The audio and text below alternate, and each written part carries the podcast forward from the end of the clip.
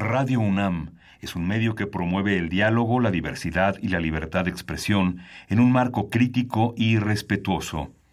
Los comentarios expresados a lo largo de su programación reflejan la opinión de quien los emite, mas no de la radiodifusora.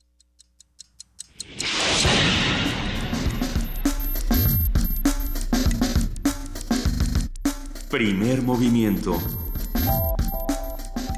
El mundo desde la universidad.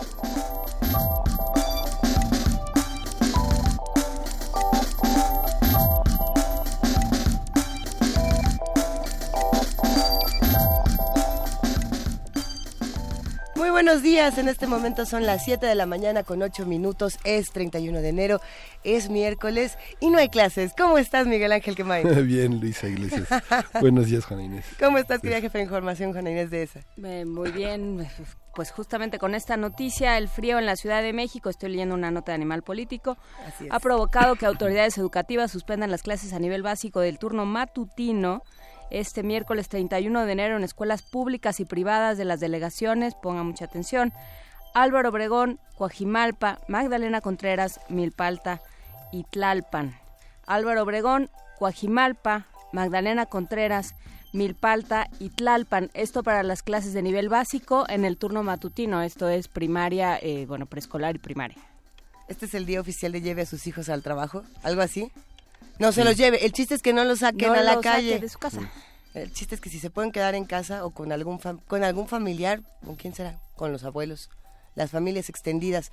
No, pues habrá que preguntarnos con quién, habrá que preguntarnos qué Donald se Trump, que ya volvió a decir que nos quiere tanto, Luisa. Ay, qué bueno es Donald Trump. Americans are dreamers too. ¿Qué dijo? Deja tú, deja tú lo bueno, lo simpático. No, bueno, Una hora se aventó. Hora y veinte. Creo que solo Clinton ¿Viste la hora y veinte? Eh, sí, vi la hora y veinte. Hijo, qué divertido. No. ¿Y qué, ¿Y qué, tanto nos cuenta nuestro amigo Donald Trump? Pues bueno, lo vamos a platicar en un rato con Andreu Espasa, pero bueno, por lo pronto, eh, para México las notas son que migración sigue, este pleito con la migración.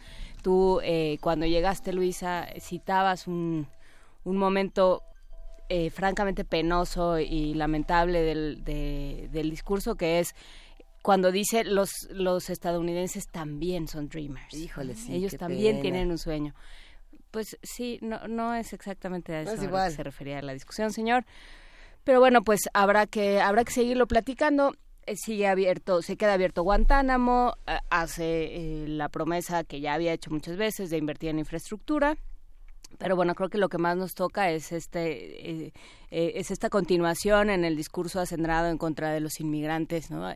Esta cosa muy sutil me, me llamó la atención porque me, me recordó la conversación que tuvimos con Mario Campaña la semana pasada de es que no todos somos iguales, hay de inmigrantes a inmigrantes y al momento de poner estos ejemplos en, entre el público, ¿no? De hablar de los hombres comunes, que fue un momento eh, francamente desmesurado, sensiblero, eh, cursi, chafa. Eh, habló de un eh, defector de Norcorea, habló de un muchacho, y lo mencionó y estaba ahí, que había luchado contra las maras y que había sobrevivido, había ah, mencionó a un par de padres de familia que estaban ahí, cuyos hijos murieron víctima de, de la delincuencia organizada, pero, pero claro, es este tema de, em, de ahí vienen los malos, y, de, y de se están apoderando de nosotros y entonces todo lo de fuera es malo.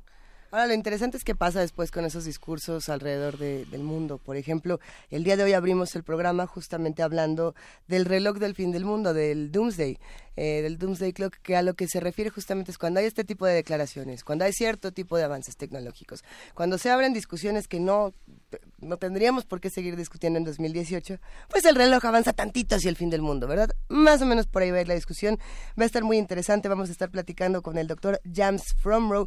Él es médico cirujano oftalmólogo y Premio Nobel de la Paz 1985.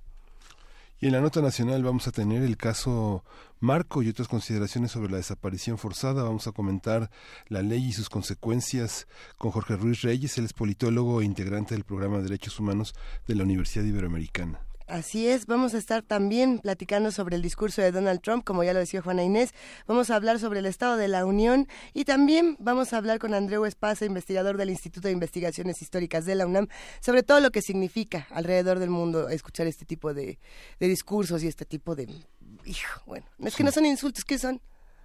Es, es, lo que piensa, es lo que sale de su cabeza. Es que eso es lo más triste. Yo pensaba en los discurseros, ¿no? en, en, en, este trabajo, esta profesión que es la de discursero, que es un poco Cyrano de Bergerac, un poco mercenario, un poco Buggy el aceitoso, este, un poco Richelieu y pensar que te den una cajita así muy chiquita y te digan, estas son las palabras que puede pronunciar el presidente porque las otras se le hacen bolas, entonces trabaja con esto, ¿no? Después de que el este discurso... Multilateralismo, ah, ok, sí lo puedo decir. No, pero ni siquiera, o sea, no puede, en estos discursos aprovechaban para darse vuelo y citar a Thoreau y, este, y hablar de de, de Siodo, no sé, cualquier cosa, o sea, todo entraba en el State of the Union a nivel retórico, o sea, esta es la parte más burda y más banal, digamos, un poco de, pero también el discurso es realidad, y entonces, de pronto decir tienes un presidente y tienes una audiencia que aguantan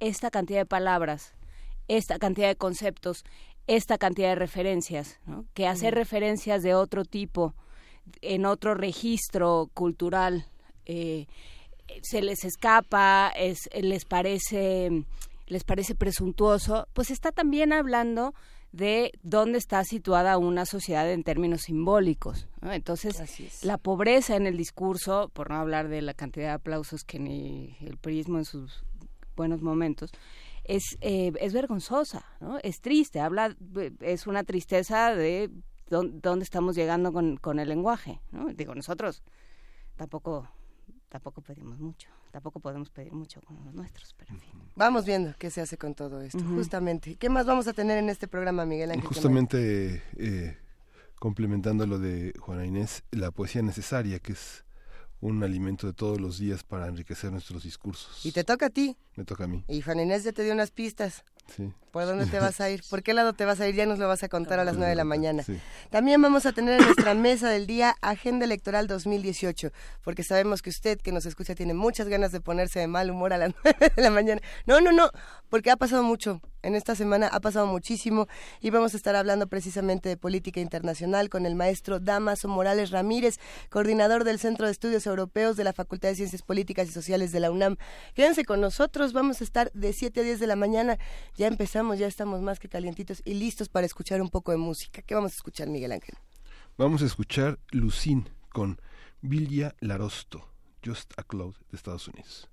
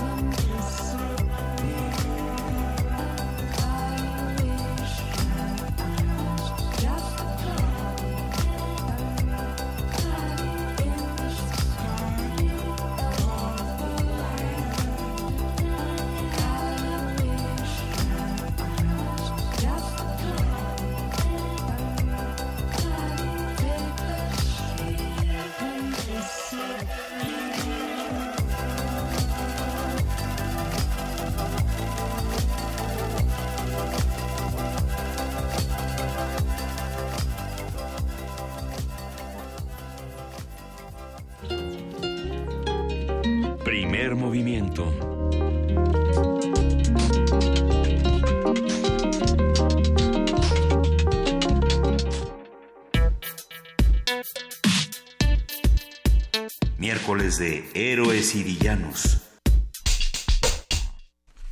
A 71 años de su creación, el reloj vuelve a presentar un indicador similar al de 1953, año marcado por las amenazas de la Guerra Fría en este reloj del fin del mundo. La semana pasada, precisamente, científicos del Boletín de Científicos Atómicos ajustó las manecillas del llamado reloj del fin del mundo 30 segundos más cerca de la medianoche. Esto significa que se ubicó a dos minutos de lo que se considera una catástrofe global. Este año, cito, las inminentes amenazas de una guerra nuclear y el cambio climático representan los mayores riesgos para la seguridad del mundo, según reportó este grupo de científicos. Y bueno, vamos a conversar sobre el reloj del fin del mundo, quién lo ajusta, cómo se define y qué implica para el mundo en general. Para eso nos acompaña el doctor Hans Fromow, él es médico cirujano oftalmólogo y Premio Nobel de la Paz 1985. Doctor, muy buenos días. Muy buenos días, eh, eh, tengan todos ustedes gusto estar con ustedes. Muchas gracias por tomarnos la llamada y más para hablar de estos temas tan relevantes en las últimas semanas. Eh, quizá debemos comenzar por el principio. ¿Qué es este reloj del fin del mundo? Eh, bueno, el reloj del fin del mundo es una estrategia de medición de los riesgos que se están viviendo eh, a nivel global y que se va determinando de a través de varios indicadores y que fue eh, eh, organizado y fundado por el Boletín de los eh, Científicos Atómicos. Este Boletín de Científicos Atómicos es un boletín que fue creado por varios miembros científicos de la Universidad de Chicago que formaron parte del proyecto Manhattan que crearon la bomba nuclear. y después, dos años después, crean este indicador para saber qué tan cerca o lejos estamos de una nueva conflagración mundial y utiliza estas dos imágenes de la medianoche como una, una imagen psicológica del apocalipsis, de que llegamos a ese punto, y esta cuestión de cuenta regresiva. Entonces, eh, ese es un reloj que se ajusta anualmente de acuerdo a las actividades políticas del año previo en, todo el mundo, a los riesgos en tres esferas, en la esfera nuclear, en el cambio climático y ciertas nuevas tecnologías. Eh, y lo hace una, un grupo de expertos, eh, un board eh, que pertenece al, al boletín y con una serie de asesores, dentro de ellos eh, 15 premios Nobel. Y nada más acotando, yo pertenezco a una organización que ganó el premio Nobel en el 85, pero no soy yo el premio Nobel. Todos los premios son compartidos, doctor. No realmente son resultado de un esfuerzo en común, donde todo un conjunto de, de hombres y mujeres se empujan para que se consigan avances para la humanidad, ¿no? Sí. Doctor, y esta, esta cuestión, esos tres ejes, eh, las nuevas tecnologías, ¿cómo afectan eh, eh, un desastre generalizado? Las comunicaciones son uno de los ejes fundamentales. Hemos desechado muchas formas de comunicación en pro de una eficacia instantánea. ¿Esto cómo, cómo, cómo, se, cómo se mide, cómo se piensa? En, en, realidad eso de las nuevas comunicaciones es mucho más reciente. Originalmente el, el, el reloj únicamente marcaba y analizaba los aspectos nucleares. Pero obviamente con el advenimiento de la, grave situación que tenemos en el cambio climático, pues se incorporó este después y es que más recientemente tiene esto de las nuevas tecnologías y que tiene que ser y que tienen que ver con nuevas tecnologías de armamento y nuevas y también cuestiones de comunicación. Realmente no ha habido eh, eh, mucha modificación del reloj por estos eh, indicadores y más bien se están analizando de forma nueva. Lo que más eh, se, observa y mueve el reloj en diferentes direcciones es la cuestión de cambio climático y la cuestión nuclear. Y como ustedes perfectamente lo apuntaron, nunca hemos estado tan cerca de una conflagración mundial desde la Segunda Guerra y estamos en el punto más alto desde el ápice de la, de la Guerra Fría. ¿Qué significa para, para las personas que viven en 2018 nunca haber estado tan cerca? ¿Qué, ¿Qué, qué, es lo que tendríamos que estar considerando? ¿Qué es lo que se tendría que hacer cuando el reloj llega a estos dos minutos? Bueno, lo que tendríamos que hacer es eh, lo que hemos estado impulsando dentro de la campaña internacional para abolir las armas nucleares. Sumarnos a este proyecto para hacer una presión de toda la sociedad en los países nucleares y en sus países dependientes para eh, que caminen hacia la firma y ratificación de este tratado que se creó dentro de Naciones Unidas el año pasado, que es el Tratado de Prohibición de Armas Nucleares. Este es un tratado que da todo el camino y todas las indicaciones claras desde la prohibición hasta la abolición de armas nucleares. Es más que nunca imperativo hacer este este cambio y esta abolición, porque el ejemplo más claro lo tenemos en eh, eh, que estamos dependiendo del del juicio de dos actores como el presidente norteamericano y el presidente de, de Corea del Norte. A ver, justamente ahí, cuando Kim Jong-un y Donald Trump se pelean, ¿el reloj se mueve? Cuando se dicen, ahora sí vas a ver, no, tú vas a ver, ¿el reloj se mueve o no se mueve? No solamente en, la pelea directa, tiene que ver con un análisis de, eh, evidentemente de la retórica política que existe de amenaza. Eh, eh, si nos acordamos o tratamos de buscar, nunca antes ha habido en los últimos 30 o 40 años, probablemente desde la crisis de los misiles, un discurso tan inmediato de amenaza con el uso de armas nucleares como lo tenemos ahora. Segundo, segunda cosa que se analiza es que el año pasado hubo eh, avances muy significativos en el programa nuclear de Corea del Norte, lo que hace esto aumenta los riesgos para el propio país, para la región, para Estados Unidos y para todo el mundo.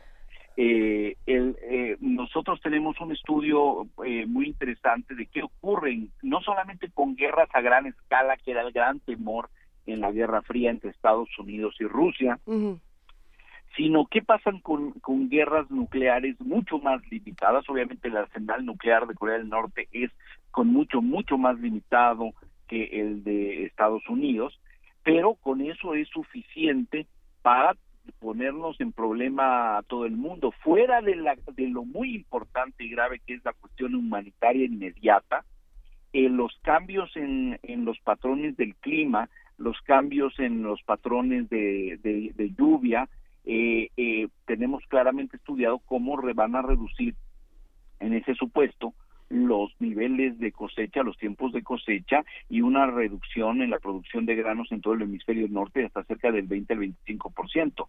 Y eso pondría en, en, grave riesgo de muerte por hambre a poblaciones eh, extensas de más de mil millones que tenemos sobreviviendo en los, en los requerimientos mínimos de alimento. ¿Esta cuestión del cambio climático es equivalente a una guerra? ¿Hay unas acciones que se ejecutan todos los días eh, contra un, un, medio ambiente más sano? Pues sí, y es un, es un tipo de guerra y es un tipo de, de más de guerra de riesgo, pero cuando son intencionados, pues en real, eh, realmente se pueden considerar de, de esa forma. Eh, en este aspecto, pues hay que recordar que lamentablemente Estados Unidos eh, eh, con el nuevo presidente Trump no eh, está en el ánimo de ratificar el Acuerdo de París y los acuerdos que tienen para reducción de, de, emisiones de CO2. Eh, esto también pues pone en riesgo ese otro aspecto que, tenemos. El, el, reloj este año se mueve básicamente por esto que acabamos de comentar en la cuestión nuclear, que no solamente, y eso lo quiero apuntalar, no solamente es en, en, el, en el conflicto directo que tiene Estados Unidos con Corea del Norte. Hay otros puntos en el mundo que tienen riesgos muy importantes. Estados Unidos y Rusia han tenido eh, eh, tensiones muy importantes y, y, sobre todo en, la, en el espacio aéreo entre los miembros de la OTAN y ese espacio internacional. Hace tres, cuatro días hubo ahí un altercado entre dos eh, aviones militares eh, americano y, ruso. Hay tensiones muy importantes en el sudeste de Asia, particularmente en el sur del mar de China. Eh, el desarrollo nuclear de India y Pakistán, que es otro lugar de, de, alto riesgo para esto, sigue aumentando.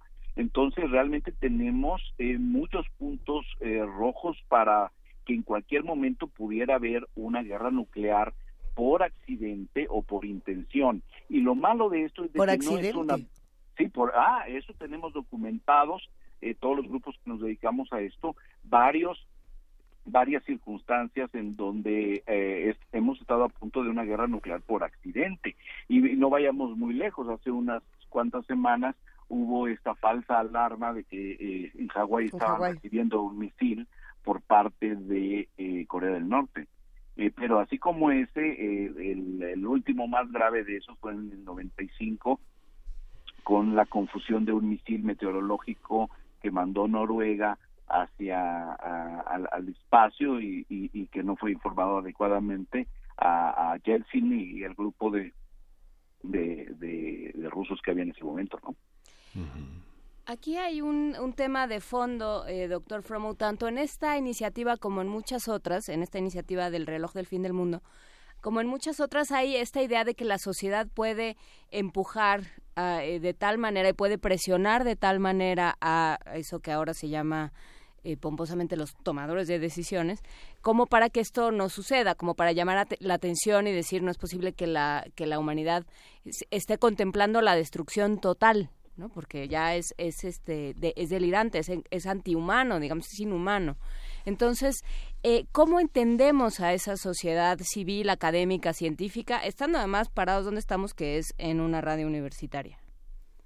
Bueno, este es eh, eh, esto que pudiera parecer una utopía es una realidad bien importante.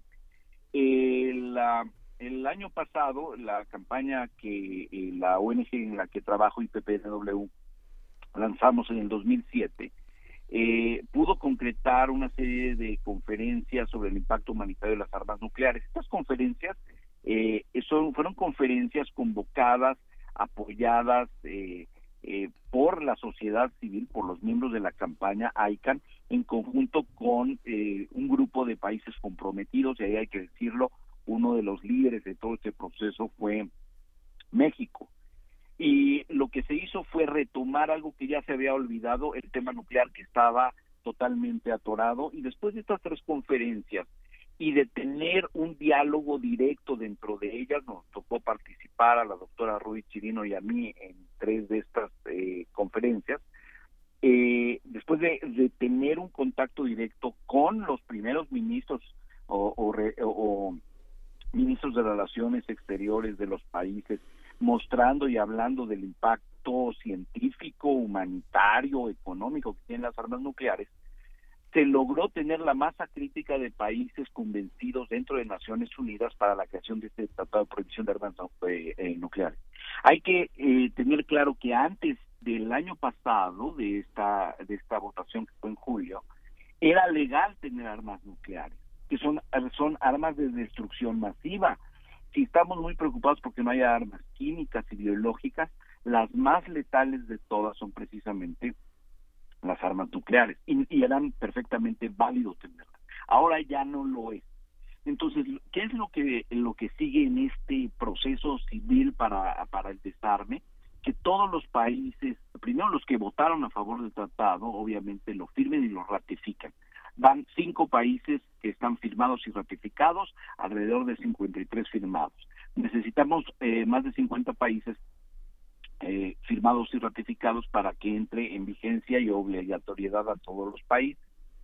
Entonces, dentro de estos cinco, obviamente México ya lo firmó y lo ratificó, y eh, ayer, antier, lo acaba de ratificar Cuba.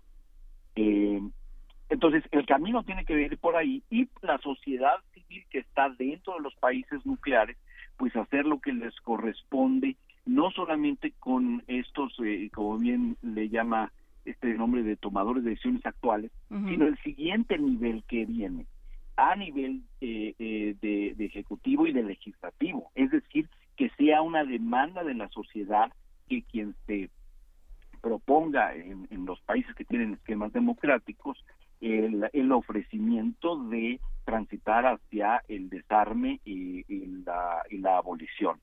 Porque el tratado que está vigente y que es prácticamente de vigilancia obligatoria para casi todos, que es el tratado de no prohibición, pues es un tratado muy limitado, eh, que tiene muchas limitaciones y, es muy excluyente, porque lo único que dice es los que ya tenemos, pues ya tenemos antes del sesenta y tantos y los y los demás nadie puede tener, ¿no? y, ya, y justamente ayer Trump dijo, lo siento, pero tenemos que renovar nuestro nuestro arsenal nuclear. También fue ah. parte de su discurso. Claro, el, la otro, el otro problema eh, que también eh, fue moviéndose en ese sentido para cambiar el estado de, alerta a través de este reloj es que la eh, esta lo, que está comentando la revisión de la postura nuclear de Estados Unidos tiene cosas muy graves y apunta a dos cosas. Uno, esto que está mencionando, que es la modernización del arsenal nuclear con la creación de nuevas armas nucleares de menor intensidad para que sean más eh, eh, eh, correctas o aceptadas por la sociedad, eh, imagínense eh, eso. Y lo otro que es muy mucho más grave o igualmente grave es que es un relajamiento muy grave en las restricciones de la política de uso nuclear. Estados Unidos, como todos los países nucleares, tienen una serie de políticas de en qué circunstancias pueden utilizar armas nucleares o no eh, eh, la, la, política previa que había sido revisada en el año 2010, eh, me parece que le tocó a, al presidente Obama, eh, incluía que eh, pues Estados Unidos no iba a atacar ningún país, eh, primero no nuclear, y que estuviera en vigilancia y cumplimiento de sus obligaciones marcadas en el Tratado de No Prohibición de Armas, de, No Proliferación de Armas Atómicas, el NPT. Ahora, la nueva política de Estados Unidos es que puede atacar a cualquier país en que eh, cause, con armas nucleares, que cause eh, eh, víctimas masivas, así de, de indefinido es el término, víctimas masivas, o que ataque ubicaciones o instalaciones estratégicas para los Estados Unidos. Eso abre la posibilidad de que pueda atacar a quien sea con armas nucleares. Por aquí nos están haciendo muchas preguntas en, redes sociales y una que se comparte, por supuesto, es la de cómo se regresa el reloj a su estado original, si es que esto puede ser posible. Y si no, por lo menos cómo lo regresamos, aunque sea tantito, un minutito, doctor. 30 segundos. 30 segunditos eh, eh, nada más. Eh, pues el, realmente lo que, el, cómo se mueve es con las acciones políticas en todo el mundo. Imagínense si, si, si aumentó el reloj en estos 30 segundos, aún a pesar de este gran éxito que hubo el año pasado de la creación del, del Tratado de Prohibición de Armas Nucleares. Aún con eso, el, los riesgos son tan graves que aumentaron en esto. ¿Cuál es el camino para irlos distendiendo?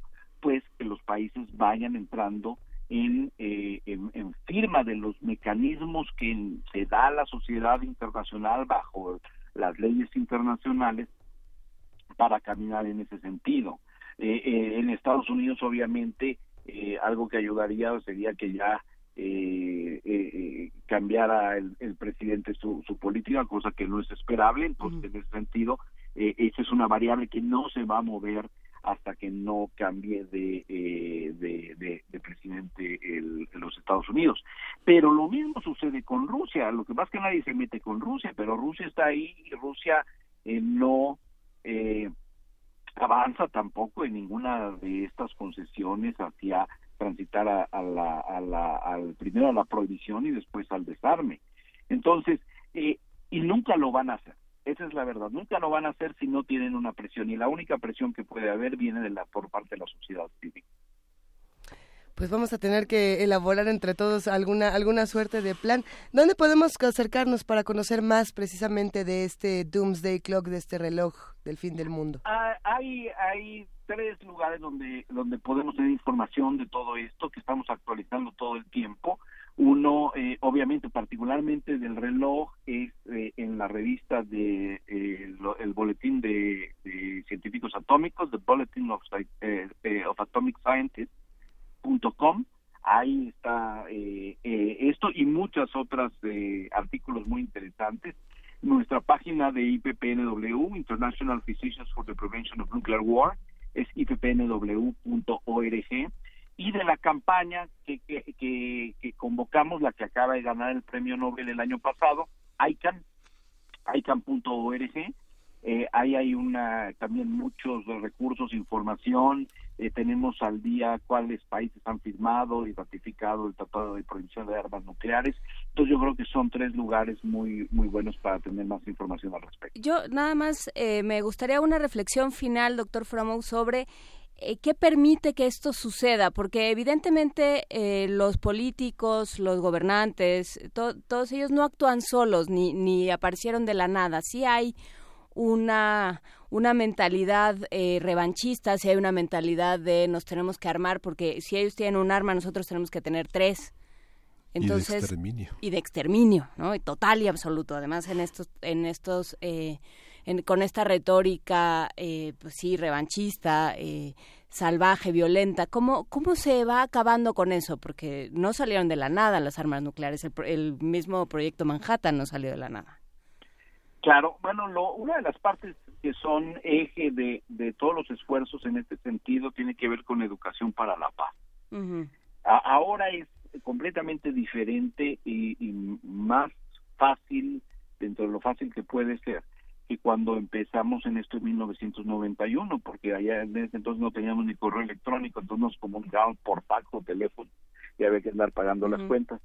Pero ahora la, parte de educación para la paz es fundamental y la incorporación em, de esto en diferentes niveles de, de, de escuela es importantísimo. Tenemos en IPPW desde hace muchos años de hecho, antes de que IPPW ganara el Premio Nobel de la Paz, eh, eh, ganó el Premio UNESCO Beyond War por Educación para la Paz. Eh, y se creó un programa que se llama Lifelink, que educa desde el punto de vista de la, del, del acercamiento y la importancia entre, entre la hermandad entre los pueblos y el conocimiento directo mediante unir escuelas de países muy antagónicos. Y ha sido extraordinariamente exitoso.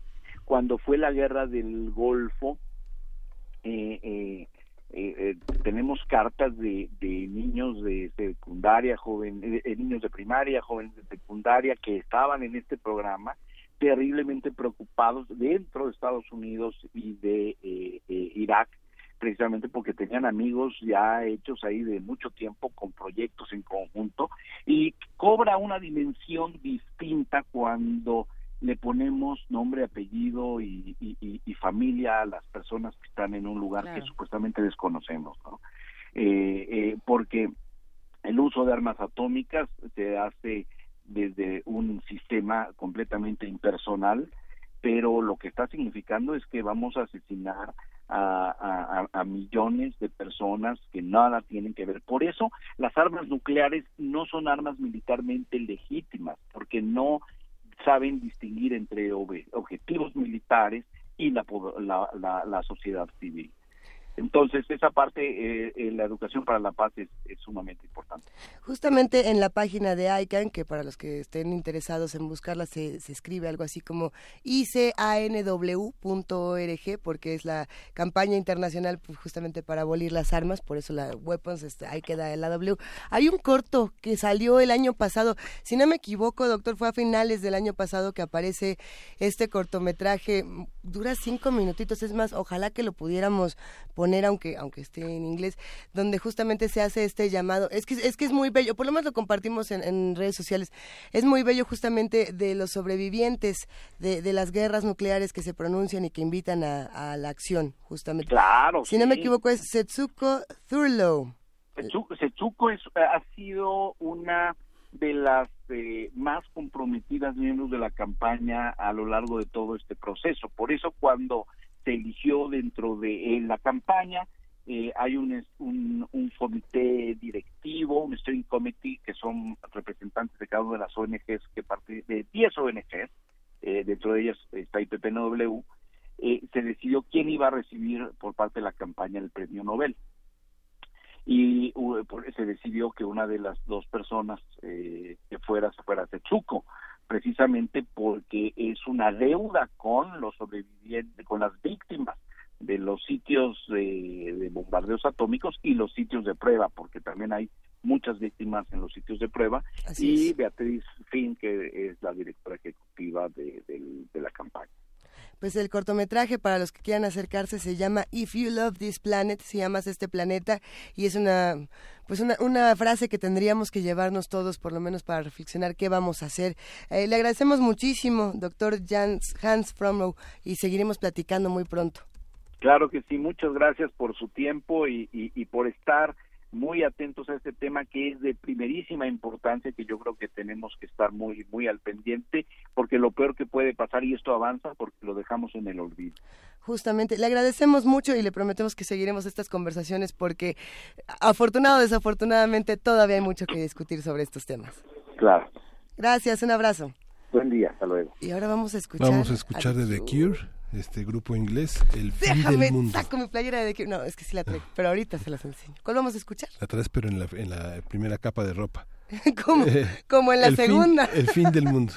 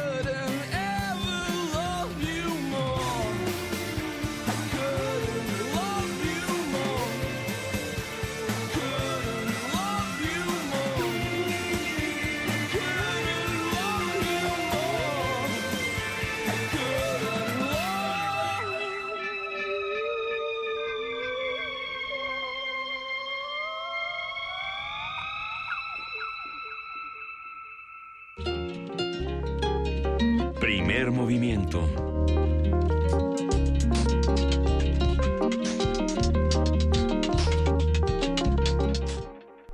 Son las 7 de la mañana con 45 minutos. Estábamos discutiendo fuera del aire todo este tema de qué pasaría realmente si hubiera una, una guerra nuclear en el mundo. No, y, tú, y tú apuntabas algo interesante, Luisa. Lo, lo que es realmente un arma aquí es la tensión. La tensión es eh, este juego de poder. Ayer, ayer que hablábamos de feminicidio, entrábamos en el tema de cómo las relaciones humanas, y es algo que hemos hablado mucho con Pablo Romo, quien por cierto está está fuera de México, por eso no hemos podido hablar con él. Ya va a volver, ya va a volver. Pero se va a volver a ir. No, no, no, no, no, estaremos platicando. Que en consulta no quiere decir eso, pero suena muy bueno. Bueno. Eh, pero en fin. Eh, sí, hablábamos de eso y hemos hablado mucho de, eh, de la capacidad que sentimos que nos da o el poder que nos da el tener un arma más fuerte, ¿no? El, el estar más armados, el estar más protegidos. Y bueno, eso termina revirtiéndose. uno de los ejemplos más burdos, más claros y más sangrientos es eh, la cantidad de armas que proliferan pues en muchos lugares. En Estados Unidos pues, proliferan de manera abierta, aquí de manera más soterrada, pero que ahí están y que entonces nos hemos dado cuenta una vez tras otra que tener un arma no implica estar mejor, eh, tener mayores estrategias de defensa, sino tener un instrumento para, para acabar con la vida de los que están cerca de ti. Sí. Tenerlo a la mano. ¿Qué herramientas tiene entonces la sociedad frente a las armas nucleares? ¿Cómo, cómo generamos nosotros tensión?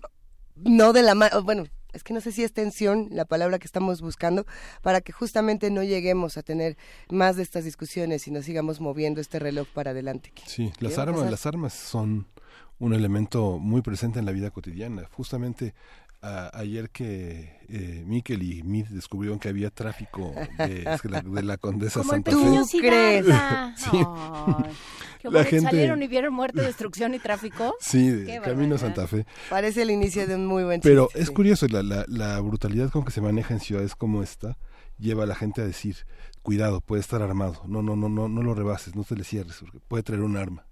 ¿no? Es una, una presencia de ese discurso todo ¿Y no? el tiempo. ¿O sí? Pues sí, pues sí es posible, ¿no?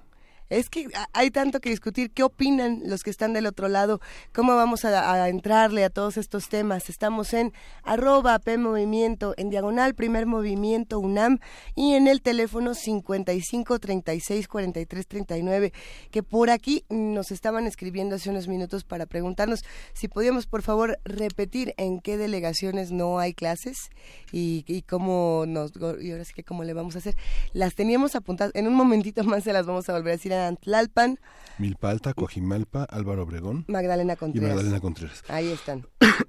pues vamos viendo y si tiene usted tos como nosotros, mejor no salga. Nosotros porque tenemos que salir, pero si usted no tiene que salir, quédese en su casita, quédese hecho bolita en las cobijas, porque siguen las alertas por estos climas. Vamos a ir viendo cómo evoluciona a lo largo de, de las horas, querida Juana Inés. Si recuerde Álvaro Obregón, Coajimalpa, Magdalena Contreras, Milpalta y Tlalpan son eh, las delegaciones, las cinco delegaciones donde no va a haber clases ni para preescolar ni para primaria el día de hoy. Y bueno, pues esperamos que no los metan demasiados problemas porque pues para muchos padres de familia esto es un problema porque tienen que ir a trabajar, no tienen con quién dejar a los niños. Este, se los tienen que llevar al trabajo, lo cual pues eh, pues vuelve inútil el esfuerzo de no tenerlos en la escuela. Pero bueno, Tengan cuidado, ya hemos hablado, ayer hablamos eh, mucho sobre enfermedades respiratorias, sobre formas de contagio, sobre formas de evitar el contagio. Lávese las manos constantemente, tápese eh, la boca y la nariz si va a estornudar o va a toser. evite el contacto con, em, con gente que está enferma, evite el contacto excesivo con otras personas, eh, y lávese las manos después de subirse al camión, de tomar el barandal del metrobús, mm. de todas estas cosas. Y uh, regresando un poco, querida Juan Inés, querido Miguel Ángel, al tema también de la ciencia, nos están mandando más tweets. A ver, Abigail N nos está mandando justamente imágenes de esta superluna roja. No sé si ya la vieron, es justamente hablando de esos temas científicos, hablando de los avances tecnológicos de los que uno, a los que uno sí tendría que atender, mm, bueno, a todos los tenemos que atender, pero a los que uno le tendría a lo mejor que dedicar más presupuesto, más investigación, más eh, cariño, como o una canción como Blue Moon de Ella Fitzgerald, por ejemplo, podríamos escucharla. ¿Tenemos esa canción? Blue Moon. Nos dice producción, ¿cuál? De la Fitzgerald, ¿se la tarareamos? Blue Moon. No sale preciosa. No, no, no, no. Bueno, yo no, tú sí leal. Sí, cómo no. bueno, las imágenes están bellísimas. Eh, justamente en este momento muchas personas están presenciando la Super Blue Blood Moon, así se llama. ¿La luna de sangre? La luna de sangre azul. Más adelante les vamos a explicar un poco de cómo funcionan estos fenómenos. Hay muchísimas imágenes ya. Si uno se mete justamente con ese hashtag, podrá presenciar este fenómeno que además se está transmitiendo en vivo desde diferentes telescopios de, la NASA. Sí, hay que decir que la luna azul es, eh, es este fenómeno que sucede cuando se juntan dos lunas llenas en un mes. Que lo único que dice es que pues nuestro calendario está mal ajustado. Mm. O sea que no es un calendario lunar como muchos ¿Eso otros. Es lo único que dice. Bueno, pues sí. No, es un evento vampírico. Sí, o sea, ya lo rojo ya es otra historia, pero la luna azul es porque son eh, dos lunas llenas en un mismo mes. Es decir, se, juntan dos fenómenos distintos, las dos lunas y algo más, o nada más son las dos lunas. me esperas tantito ahorita te A ver, a ver, aquí nos están mandando, aquí eh, Mario Mora nos dice así la superluna azul en Guadalajara. Y tenemos pues una lunota, pero no, es que es roja Mario Mora. Mario Mora es como viajante de comercio, o porque siempre está en otro lado. Yo no sé. Mario Mora, siempre está en otro lado. ¿Dónde estás, querido Mario Mora? Hoy también nos mandó nuestro cafecito necesario. Hay que mandarle un gran abrazo. O es como la felicidad y siempre está en otra parte. Sí. Ah, qué dolor. Pues así es, ¿no? Más o menos. No, pero es que yo, yo creo, debes estar viendo otro, la luna de otro hemisferio, Luisa. Sí. Más o menos. estamos dándole la vuelta al mundo, nada más. Eh, sí, a ver, vamos a escuchar un poquito más de música en lo que nos consigue en Blue Moon. ¿Qué vamos a escuchar a continuación? Taxi Bamako de Amadoa y Mariam. Mariam. Bon, on y va.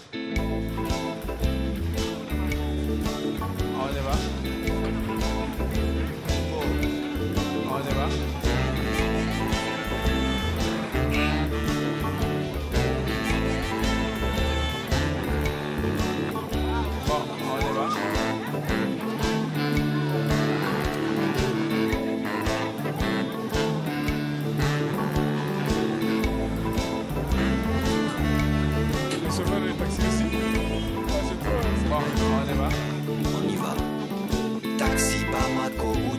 Je t'emmène. Taxi Bamako, tu m'appelles, je suis là, je suis le plus rapide. Tu es ma seule cliente, je fais ma course au ciel. Où tu veux, je t'emmène. Tu t'assois, je conduis. Taxi Bamako, taxi Bamako.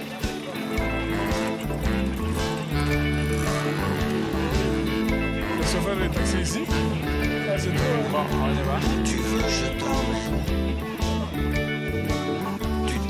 je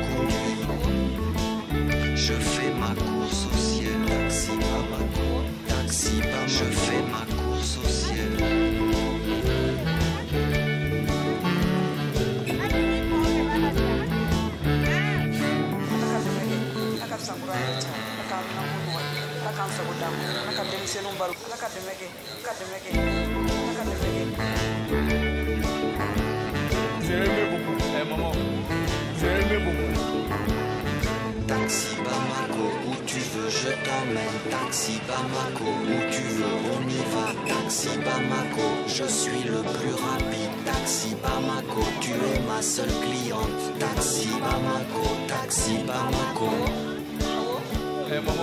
J'évite tous les trafics, les problèmes mécaniques. Aujourd'hui, je t'emmène. Taxi Bamako, Taxi Bamako.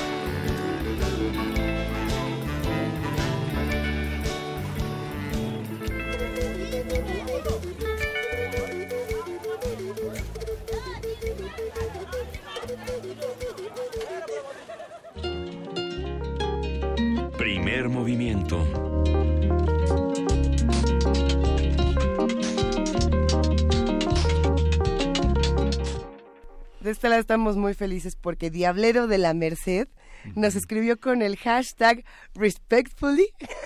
con todo respeto. Con todo respeto, ahí les va lo de la luna para Así decía mi amigo el Mugres y luego te empezaba a tundir durísimo.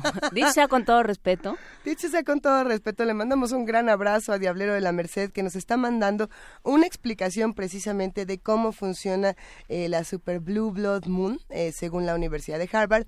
Eh, por ahí si quieren ver, ya nos estaban pidiendo la liga también para, para ver en vivo, porque justamente en este momento desde Los Ángeles es donde se está viendo eh, la, la superluna azul, eh, desde otros lugares también.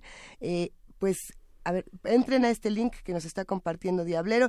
Pueden entrar a la página de Reuters. En, el portal de Reuters también hay una transmisión en vivo. Si no me equivoco, en el de la BBC, Mania Noche nos dice que desde las 6 de la mañana se puede, se puede ver esta superluna. Vania la vio en su casa. ¿Sí la viste, Vania? No, no es cierto, que la vio en internet y que ya la había retuiteado, que como dicen. Eh, ¿Qué opinan? ¿Cómo la ven? Eh, vamos viendo todas estas imágenes, hay que compartirlas. A ver, ya nos están compartiendo otras, otras imágenes más de la superluna. Y por aquí Mario Mora nos dice saludos desde la tierra del mariachi y el tequila necesario. Ándele. Ándele. Pues mándenos ese tequila necesario y el café también, por favor, querido Mario Mora. Eh, gracias a todos los que están haciendo comunidad con nosotros. Les recordamos que a partir de las 8 de la mañana entramos no solamente en el 860 de AM, en el 96.1 de FM, en www.radio.unam.mx, sino que también vamos a estar en TV UNAM, en el canal 120, en el canal 20 de TV Abierta y también en www tv.unam.mx donde nos pueden ver cómo sonreímos, cómo platicamos. El tiradero que tenemos encima de la mesa. Está muy limpiecita la mesa ya desde ahorita, antes de que sean que no has visto este lado. ese, ese, ese lado es que yo estoy muy lejos de la, de la otra esquina de la mesa. Pero hay unos periódicos bien interesantes. Si yo les contara ahorita qué periódico estábamos leyendo.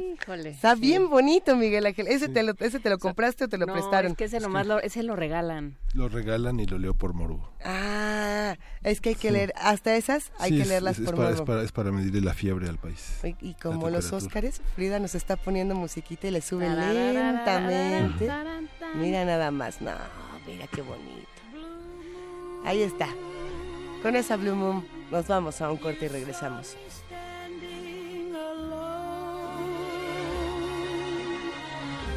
Without a dream in my heart,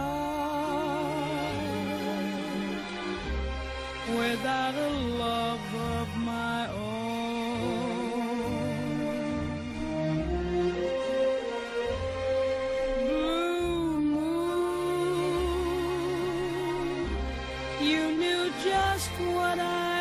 Was.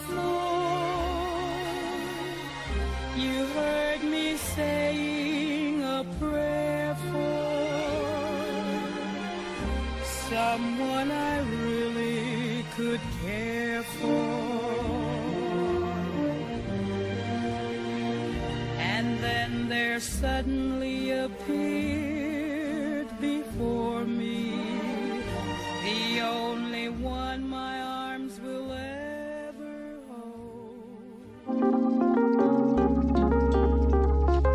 Primer movimiento.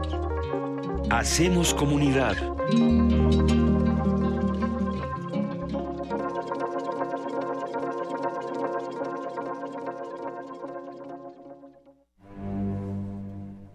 Una orquesta en la cocina.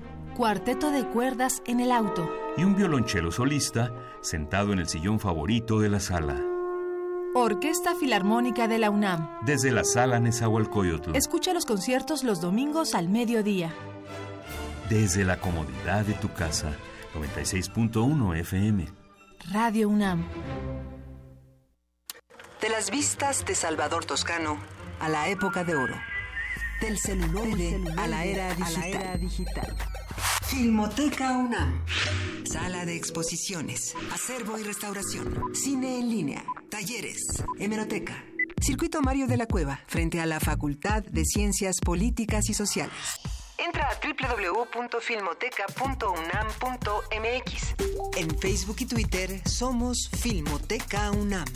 Ahí encontrarás la oferta visual que tenemos para ti. Filmoteca UNAM.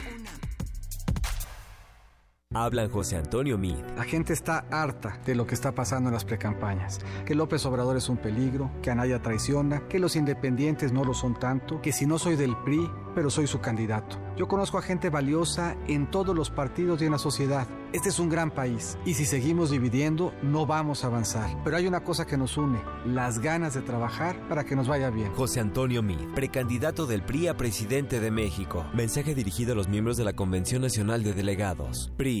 Tú, que cuando ves las noticias del gobierno actual piensas, ¿estaríamos mejor? Con ya sabes quién. A ti que durante el gobierno de Calderón pensabas, ¿estaríamos mejor con ya sabes quién? A ti que después de ver lo que hizo ya sabes quién en la Ciudad de México, llevas 12 años pensando que estaríamos mejor con ya sabes quién. A todos ustedes les tenemos una gran noticia. Sí estaremos mejor y ya sabemos con quién. Morena, la esperanza de México. Juntos haremos historia. Hugo Eric Flores, presidente nacional del partido Encuentro Social. ¿Sabes por qué estamos del lado correcto de la historia? Porque la situación no da para más. Porque queremos ser parte de un cambio verdadero. Porque no tenemos hambre de poder, tenemos hambre de hacer. Porque reconociendo nuestras diferencias tenemos un mismo objetivo, transformar a México. Juntos haremos historia. Partido Encuentro Social. Mensaje dirigido a militantes y simpatizantes del Partido Encuentro Social. Un glaciar es una capa de hielo que se origina en la superficie terrestre. Su existencia es posible por la acumulación, compactación y recristalización de la nieve.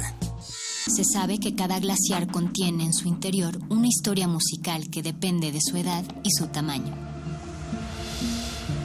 Se sabe también que muy en lo profundo de las aguas polares, todos los glaciares están conectados entre sí. Glaciares, túneles infinitos para el fin del mundo. Jueves, 22 horas, por el 96.1 de FM, Radio UNAM. Hablan José Antonio Mid. La gente está harta de lo que está pasando en las precampañas. Que López Obrador es un peligro, que Anaya traiciona, que los independientes no lo son tanto, que si no soy del PRI, pero soy su candidato. Yo conozco a gente valiosa en todos los partidos y en la sociedad. Este es un gran país y si seguimos dividiendo no vamos a avanzar. Pero hay una cosa que nos une, las ganas de trabajar para que nos vaya bien. José Antonio Mid, precandidato del PRI a presidente de México. Mensaje dirigido a los miembros de la Convención Nacional de Delegados. PRI. Anaya es Ricardo Anaya. Anaya.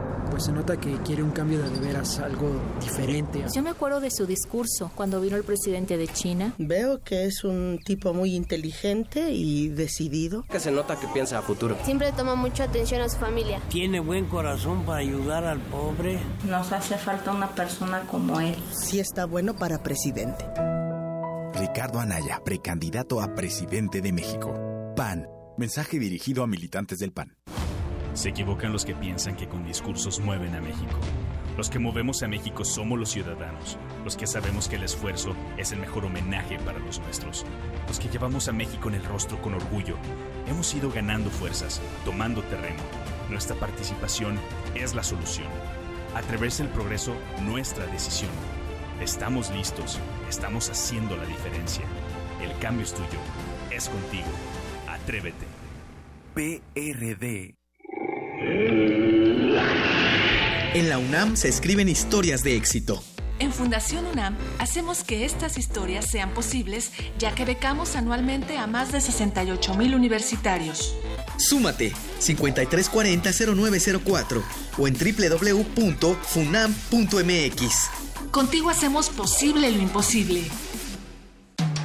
Búscanos en redes sociales, en Facebook como Primer Movimiento UNAM y en Twitter como P Movimiento o escríbenos un correo a primermovimientounam@gmail.com. Hagamos comunidad. Y en este momento son las 8 de la mañana con 6 minutos. ¿Es martes? ¿Es, martes? No, es, ¿Es miércoles. miércoles. miércoles. ¿Qué día es hoy? Miércoles 31. ¿Por qué? Filas en los cajeros automáticos recogiendo la quincena que... Ah, qué bonito. Qué agradable. Es un buen día y saludamos a nuestros queridos amigos de TV UNAM que nos observan en el canal 120 o en el 20 de TV Abierta. Saludos, de hecho, si, nos están viendo en este momento, sabrán que la cabina se mueve y que, que estamos reconfigurando el espacio porque ya están llegando nuestros invitados y va a estar muy buena la siguiente conversación. Eh, escríbanos, llámenos 55 36 43, 43 39 y arroba P Movimiento o diagonal Primer Movimiento UNAM. Allá nos pueden encontrar. Sí, ya recogimos un poquito la mesa. No lo suficiente, no lo suficiente. Ahorita la recogemos un poco más. Vamos a ir acomodando los periódicos, los teléfonos, las computadoras, la comida, el café. Miguel Ángel ya está platicando. Vámonos, ¿qué vamos a hacer? Vamos a escuchar música o nos vamos directo a nuestra nota nacional. Vámonos directo porque hay muchísimo que discutir. Y este caso es bastante serio y lo hemos estado discutiendo fuera del aire para ponernos en un mejor ambiente. Vamos a ver. Primer movimiento.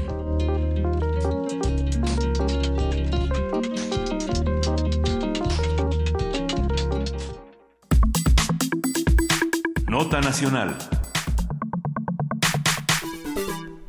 De acuerdo con la Ley General en materia de desaparición forzada y desaparición cometida por particulares, comete el delito de desaparición forzada de personas el servidor público o el particular que con la autorización, el apoyo o la quiesencia de un servidor público prive de la libertad en cualquier forma a una persona, seguida de la abstención o negativa a reconocer dicha privación de la libertad o a proporcionar la información sobre la misma o su suerte, destino o paradero. Tan solo una semana después de que esta ley entrara en vigor, Marco Antonio Sánchez Flores desapareció tras ser detenido. El 23 de enero, el estudiante de 17 años fue detenido por cuatro policías de la Secretaría de la Seguridad Pública de la Ciudad de México a petición de un ciudadano que hasta el momento no se ha identificado.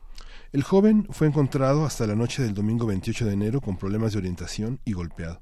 La Comisión de Derechos Humanos del Distrito Federal y la Oficina del Alto Comisionado de las Naciones Unidas para los Derechos Humanos en México insistieron en la necesidad de investigar este caso como una desaparición forzada. Hoy vamos a hablar sobre la desaparición forzada, cuál es su definición, sus límites y quién la puede llevar a cabo. Para ello está aquí Jorge Ruiz Reyes, él es politólogo e integrante del programa de Derechos Humanos de la Universidad Iberoamericana. Bienvenido, Jorge Ruiz Reyes. Hola, ¿qué tal? Muchísimas gracias por la invitación al espacio. Este, este caso en particular presenta muchas contradicciones, pero quizá deberíamos empezar a preguntarnos qué es la, la desaparición forzada y cómo la podemos definir en 2018. Ya no es lo mismo que lo que ocurría hace unos años en este país. Así es. Eh, primero tenemos que tomar en cuenta que una desaparición forzada consiste de dos elementos en la conducta, ¿no? Por parte de quien la comete.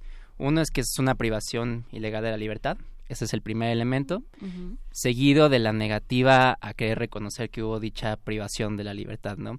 Y que después tampoco se proporciona información sobre el paradero de la persona y que al observarse estos dos elementos de la conducta, pues precisamente la persona queda no, no, no tiene capacidad para ejercer sus derechos, ¿no? Entonces, cuando estamos observando estos dos elementos, podemos empezar a decir que se puede iniciar una investigación por desaparición forzada. Eh, sí, precisamente acaba de entrar en vigor la Ley General en materia contra desaparición forzada, cometida también desaparición cometida por particulares, y que esto ya nos, nos da un andamiaje, un andamiaje jurídico pues que aplica para todo el país, ¿no? Recordemos que había ciertas entidades que ni siquiera tenían tipificado el delito de desaparición forzada, ahora entra la ley en vigor, pues ya todos tienen que cumplirla. Y que bueno, estos son los elementos que hay que empezar a tener en cuenta para poder hablar de una desaparición forzada. Eh, para el caso de Marco Antonio, pues llamó la atención desde un inicio que justo nos, nos enteramos que participaban agentes estatales, ¿no? También esto hay que tomarlo en cuenta. Una desaparición forzada es cometida por actores estatales o por particulares con el apoyo, aquiescencia, tolerancia de los actores estatales, ¿no? Aquí, en el caso de Marco Antonio, pues vimos que estaba implicada policía de la Secretaría de Seguridad Pública de la Ciudad de México este es un primer elemento que ya nos llamó la atención para poder decir, ah, bueno, ojo, allá hay, está, se, puede estar presentando el primer elemento de la definición, ¿no? Después, conforme nos fuimos enterando del caso, pues nos enteramos que no lo presentaron ante el Ministerio Público, sino que justo no hubo información sobre a dónde lo llevaron. Después argumentaron que lo bajaron de la patrulla, sin, pero tampoco proporcionaron más información, ¿no? Entonces aquí se empiezan a configurar los dos elementos de la conducta además de que cuando los familiares también ya se presentan para investigar el caso, pues las autoridades tampoco le están, por ejemplo, dando acceso a todos los archivos, eh, empezaron a notar contradicciones en los testimonios y que bueno, esto ya pues generó la alerta en que quizás sí podíamos investigar este caso como una desaparición forzada y sobre todo no como un secuestro, ¿no? así es como había sido tipificado en un inicio. Es que la torpeza del manejo de la de, los, de los hechos impide, por ejemplo, un elemento que tal vez podría ser excesivo, como el, cuidado de la cadena de custodia, que es el, el recabar los testimonios de cada uno de los actores, cuando hay elementos como las cámaras, testimonios, etcétera.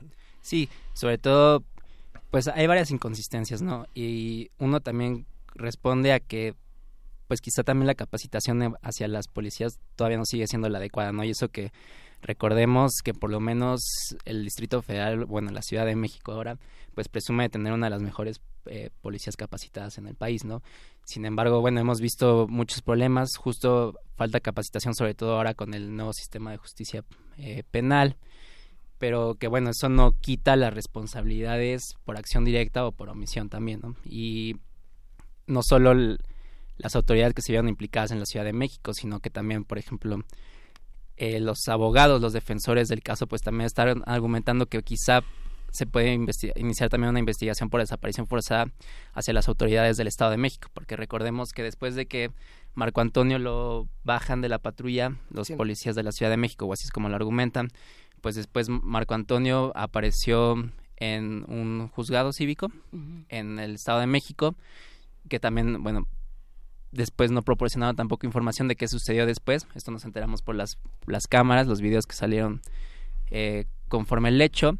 Pero los abogados también están insistiendo que esto puede ser también una desaparición forzada, bueno, analizarla para el Estado de México y que, bueno, habría que ver si sí corresponde o no, pero sin duda sí hay elementos para iniciarlas y sobre todo lo que preocupa es que las autoridades pues salen desde un inicio, ¿no? A descartar que hay una desaparición forzada. Es sobre todo esto lo vimos el domingo en la noche con las declaraciones de Miguel Ángel Mancera y así como el titular de la Secretaría de Seguridad Pública que salen a decir no no se preocupen este pues sí hubo una falla en algunos protocolos pero no hubo una desaparición forzada no todo está bien no es tan fácil descartarlo desde un inicio no sobre todo cuando ya vimos que se estaban presentando los elementos de la conducta para en cuanto a la definición que esto es un problema, ¿no? Porque no solo para el caso de Marco Antonio y ahora que ya entró en vigor la ley, sino esta negativa que es reconocer las desapariciones, pues es un problema desde ya hace 11 años o más, ¿no? En el país, que justo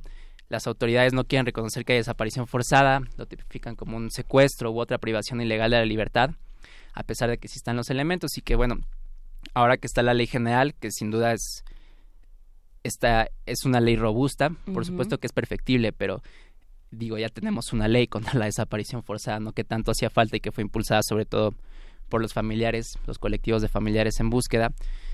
Pero justo preocupa que a pesar de que ya tenemos tipificado adecuadamente el delito de desaparición forzada, quizá habría que analizar un poco más el delito de, cometido por particulares.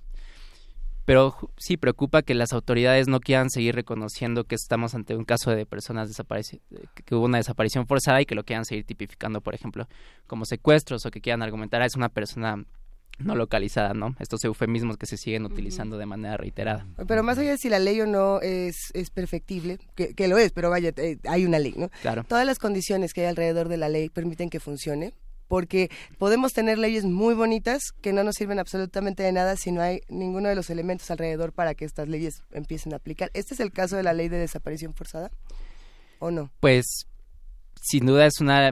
Sí, en su implementación se tienen que trabajar muchísimas cosas, ¿no? Primero está la redacción del reglamento, que es lo que sigue, los protocolos conforme a la ley. Y sí, sin duda pues hay que estar observando, ¿no? Uno es si tenemos la ley, pero justo es esto, que las autoridades en diferentes niveles quieran reconocer ya los casos como desaparición forzada, ¿no? Eh, por ejemplo, dentro de la ley se habla de la creación de un nuevo registro nacional de personas desaparecidas o no localizadas de pusieron. Recordemos que ahorita hay un registro nacional de personas extraviadas o desaparecidas. Habría que ver si no nada más si no es nada más un cambio de nombre y que siga con los mismos problemas que tiene el registro actual sobre todo en cuanto a que no podemos reconocer precisamente cuántos casos en realidad son de desaparición forzada, desaparición por particulares o extravíos, como los llama la autoridad, o que en verdad sí vaya a ser un registro que tenga la información adecuada, que nos proporcione información para intentar conocer el paradero de la persona y que justo pues desde un inicio entren como una posible investigación por desaparición forzada o por particulares, que no lo sigan queriendo meter como ah, es una persona no localizada, sobre todo para minimizar, ¿no? O para no querer reconocer justo que esta es una problemática a nivel nacional. El, eh, creo que uno de los grandes problemas de este y muchos otros casos es que eh, la autoridad entra inmediatamente en una especie de ahí sí protocolo de, de defensa, de, como de blindaje. Y entonces es cuando no solo niegas la información, sino das oportunidad de que se creen cualquier tipo de rumores, de especulaciones, eh, de suspicacias. Y ahí es donde creo que como sociedad y como y como Estado, ahí sí todos, todos juntos, empezamos a tener lagunas y empezamos a tener muchísimos problemas. Sí, un, otro elemento que llama la atención, sobre todo para el, de Marco Antonio, es que está esta idea de que se piensa que solo puede haber un delito de desaparición forzada si la persona continúa desaparecida, ¿no? Algunos piensan como ya como apareció Marco Antonio afortunadamente, pues ya no ya no estaríamos hablando de una desaparición forzada y esto no es no es correcto. Por ejemplo, una desaparición forzada justo no depende del tiempo que dure para poder clasificarla por ese delito. Esto sobre todo fue una resolución, eh, bueno, sí una resolución a una comunicación que analizó el Comité contra la Desaparición Forzada de las Naciones Unidas para el caso de un argentino, eh, Roberto Irusta, que era un preso argentino que había solicitado su traslado a otro centro penitenciario. Sin embargo, las autoridades de Argentina lo trasladan no al centro penitenciario que él había solicitado, sino que lo trasladan a otro sin informarle a él ni a su familia a dónde lo habían llevado. Cinco días después eh, encontraron a Roberto sin vida. Este caso fue una comunicación que enviaron los familiares de Roberto al Comité eh, contra la Desaparición Forzada, lo analizaron y justo pues su resolución fue esta, que hubo ciertos días, aunque fueron pocos, en que no se tuvo información sobre Roberto, pero que porque se cumplieron los dos elementos de la conducta, la privación ilegal de la libertad y no querer proporcionar información a los familiares de Roberto, eh, hubo desaparición forzada, aunque haya sido por unos pocos días, ¿no? Entonces estos ya son estándares que nos da, eh, estándares internacionales que justo nos permiten ayudar a analizar otros casos de desaparición forzada y que es lo que también se está argumentando para el caso de Marco Antonio, ¿no? Que a pesar de que hayan sido unos cuantos días, pues si se comprueba que sí están los elementos de la conducta, sí podemos hablar de una desaparición forzada, aunque Marco Antonio haya sido hallado con vida y este elemento de este todas estas inconsistencias que entra con una ropa y sale con otra. Exacto. El acceso a su teléfono celular este no se sabe qué pertenencias llevaba. Eh, toda esta parte es sí, la, la, condición de su ropa exacto la, su condición física no y qué es esto eh, tenemos que tomar en cuenta que ante casos de desaparición forzada pues no solo es la desaparición es una serie de derechos que se ven vulnerados que justo es lo que va agravando el delito. Está el se ve eh, agravado, por ejemplo, tu derecho a la libertad, a la integridad personal, inclusive en algunos casos el derecho a la vida, ¿no? Y que esto es lo que hace que consideremos a la desaparición forzada como una de las graves violaciones a derechos humanos, a la par, por ejemplo, de las ejecuciones extrajudiciales o la tortura, que justo para el caso de Marco Antonio, perdón, pues también habría que empezar a por ejemplo, que le apliquen un protocolo de Estambul, se llama, que es para determinar si la persona sí sufrió tortura o no. Y ahí entra algo que a mí también me llama la atención y es pensar no solamente en el tema de la desaparición forzada, sino también en los derechos humanos, del, los derechos de los niños. Eh, ¿Cuánto tiempo, por ejemplo, se tardó el, gobierno en activar, o a quien le haya tocado activar la alerta Amber? Porque teníamos información de que se tardó tres días más de los que se tenía que haber eh, tardado en activar algo que es tan importante cuando un menor de edad desaparece, ¿no? Exacto. Por ejemplo. Sí, este, pues sabemos que y ese ha sido uno de los problemas a lo largo también en el país. Las autoridades argumentan que, bueno, tienen que pasar 48 horas o 72 horas para que inicie las investigaciones por desaparición forzada o desaparición, porque dicen, bueno, quizá se está perdido o no se, perdió, se fue, fiesta, ¿no? Pero sabemos que en realidad las primeras horas son las son fundamentales cuando nos estamos enfrentando un caso de desaparición y que sí, la ley general contra la desaparición forzada te dice que cuando hay un caso, sobre todo de menores, tienes que iniciar la búsqueda inmediatamente. O sea, no tienes que esperar 48 horas, 72 horas. Y estos son de los primeros artículos, inclusive dentro de la ley. ¿no? Son los artículos 7 al décimo segundo, que te hablan específicamente eh, sobre los casos de menores de edad. Y que también es un agravante para, en caso de que se compruebe que hubo desaparición forzada, la pena aumenta, así lo dice la ley, si el, al que se cometió desaparición forzada la víctima era menor de edad, ¿no?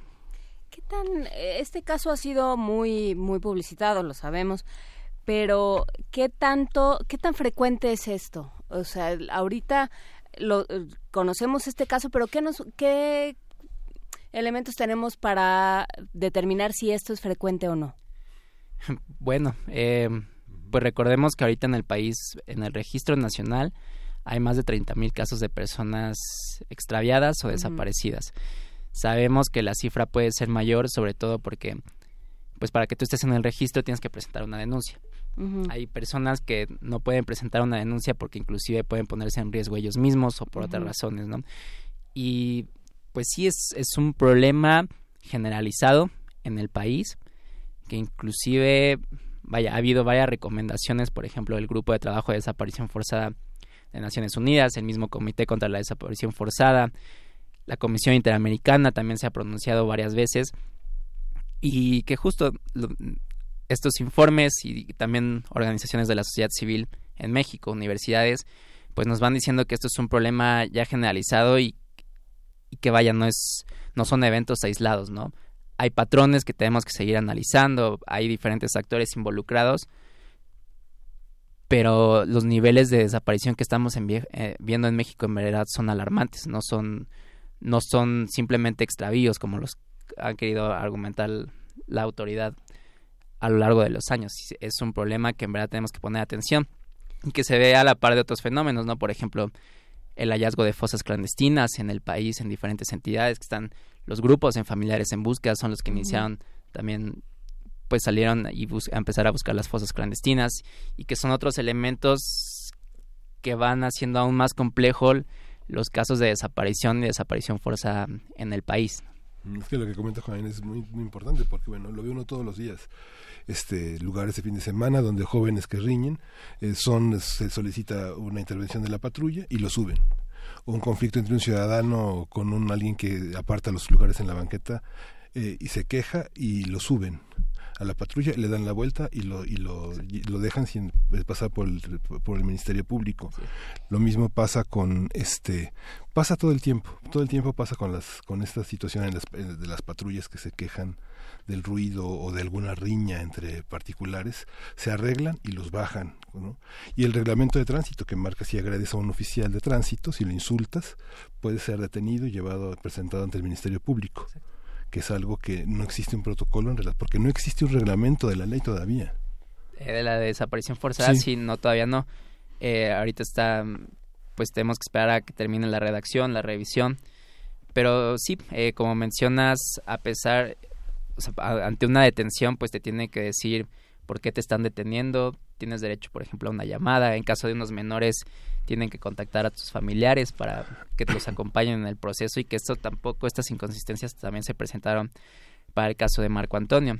Y, ¿qué es esto? Eh, no solo es un problema en cuanto a la, a, la a las fuerzas de la Ciudad de México, a las fuerzas policiales, sino que también pues se presentan en diferentes en, eh, regiones del país. Y dentro de todos los patrones que se están estudiando, eh, se estudia el porqué de la desaparición forzada, es decir, eh, cuáles son los principales motivos por los que las autoridades correspondientes se llevan a estas personas, desaparecen a estas personas. O si hay poblaciones vulnerables identificadas. ¿Por qué? O sea, exactamente cuál es el motivo. pues esas son preguntas muy buenas y que sin duda pues nos corresponde en la academia, en las organizaciones de la sociedad civil, precisamente determinar cuáles son estos patrones, ¿no? ¿Cuál es la intención que está cumpliendo la desaparición forzada? Porque, bueno, en, en diferentes partes del mundo donde ha habido casos de desaparición forzada corresponde a diferentes estrategias, ¿no? Que puede ser desde ir generando terror, eh, con control poblacional.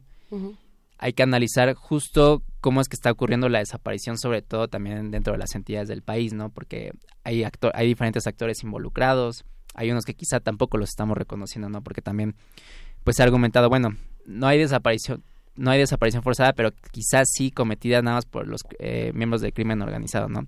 Que sin duda también hay casos que son de desaparición por miembros del crimen organizado, pero a lo mejor hay otros actores que tampoco hemos identificado porque este discurso nos está diciendo no, no se preocupen, es nada más eh, los miembros del crimen organizado, ¿no?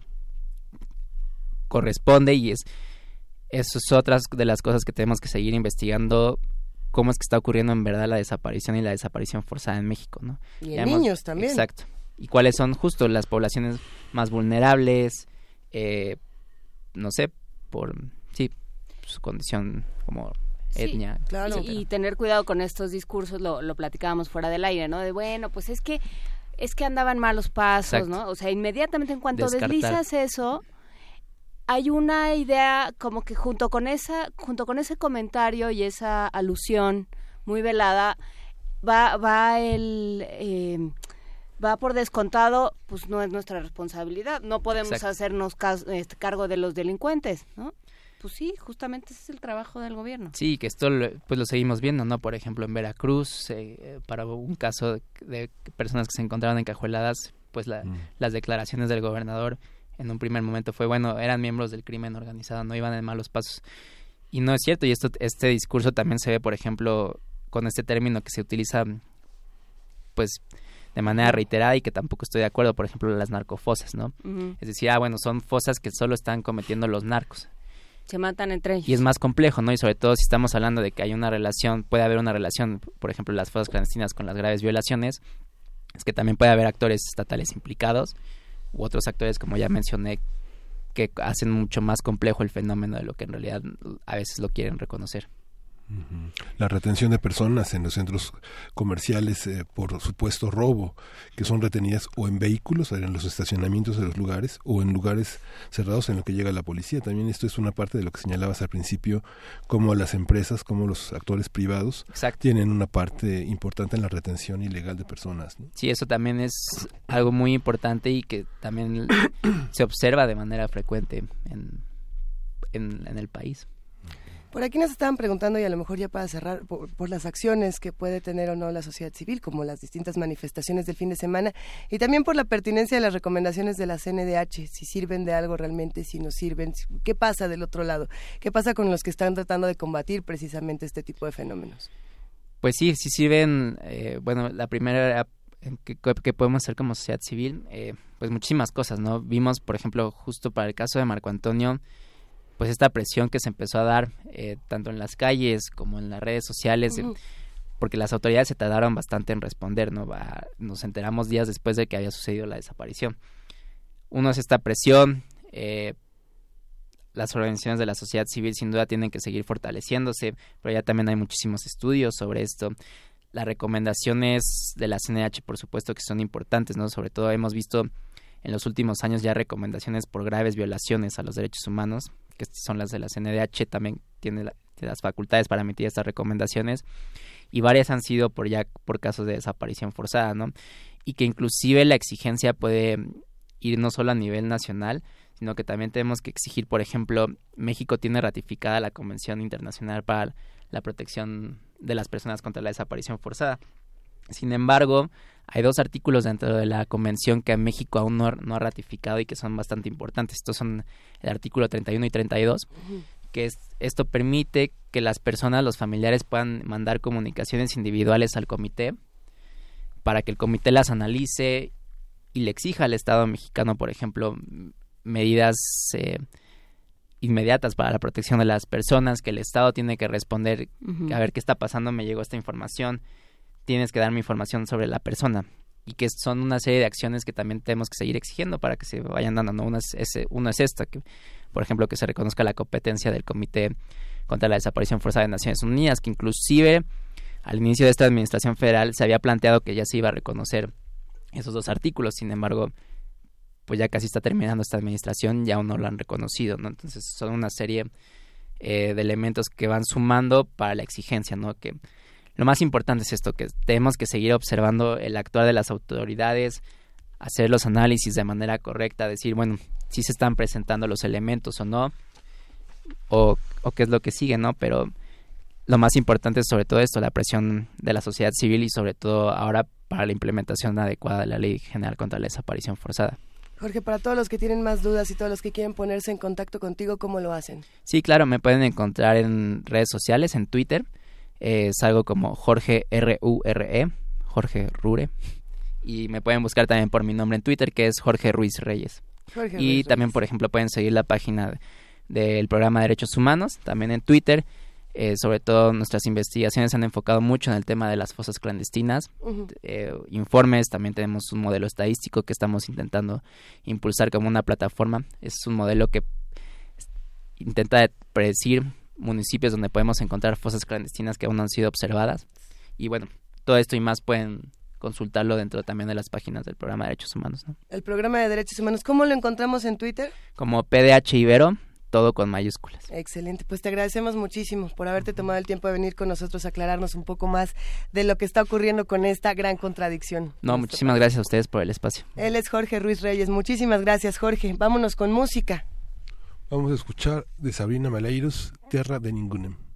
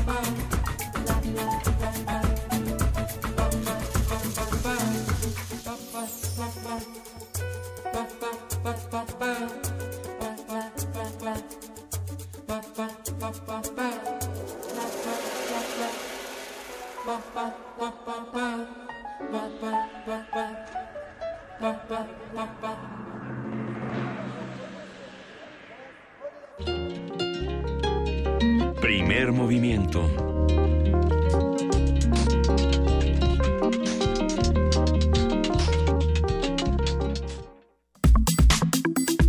Nota Internacional. El presidente de Estados Unidos, Donald Trump, ofreció anoche su primer discurso sobre el Estado de la Unión, donde resaltó los logros económicos en su primer año al frente de la Casa Blanca. En una sesión conjunta del Congreso, Trump se refirió a la reducción del desempleo, el incremento de los salarios y la reforma fiscal. También aseguró que Estados Unidos ha superado décadas de acuerdos comerciales injustos. No, bueno. Este es nuestro nuevo momento estadounidense. Nunca ha habido un mejor momento para comenzar a vivir el sueño estadounidense, afirmó Trump, quien hizo una llamada a republicanos y demócratas a dejar de lado las diferencias.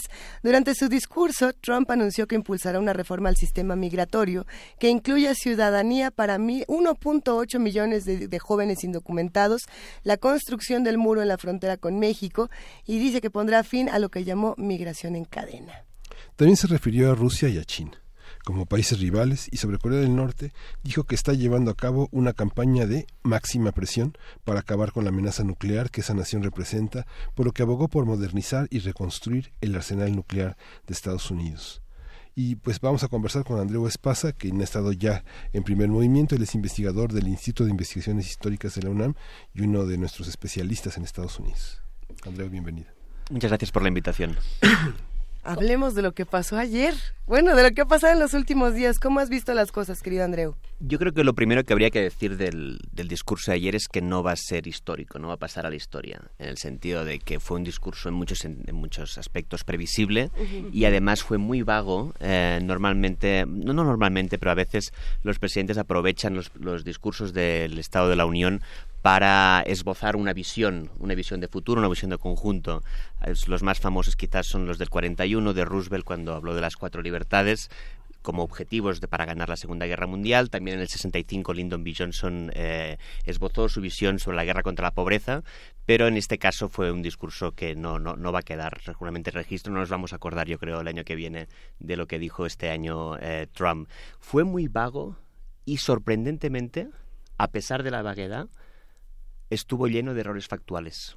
Mm. Y decimos errores factuales para ser, para ser cuidadosos, ¿no? Para no, para no pensar eh, en, en, una mala intención.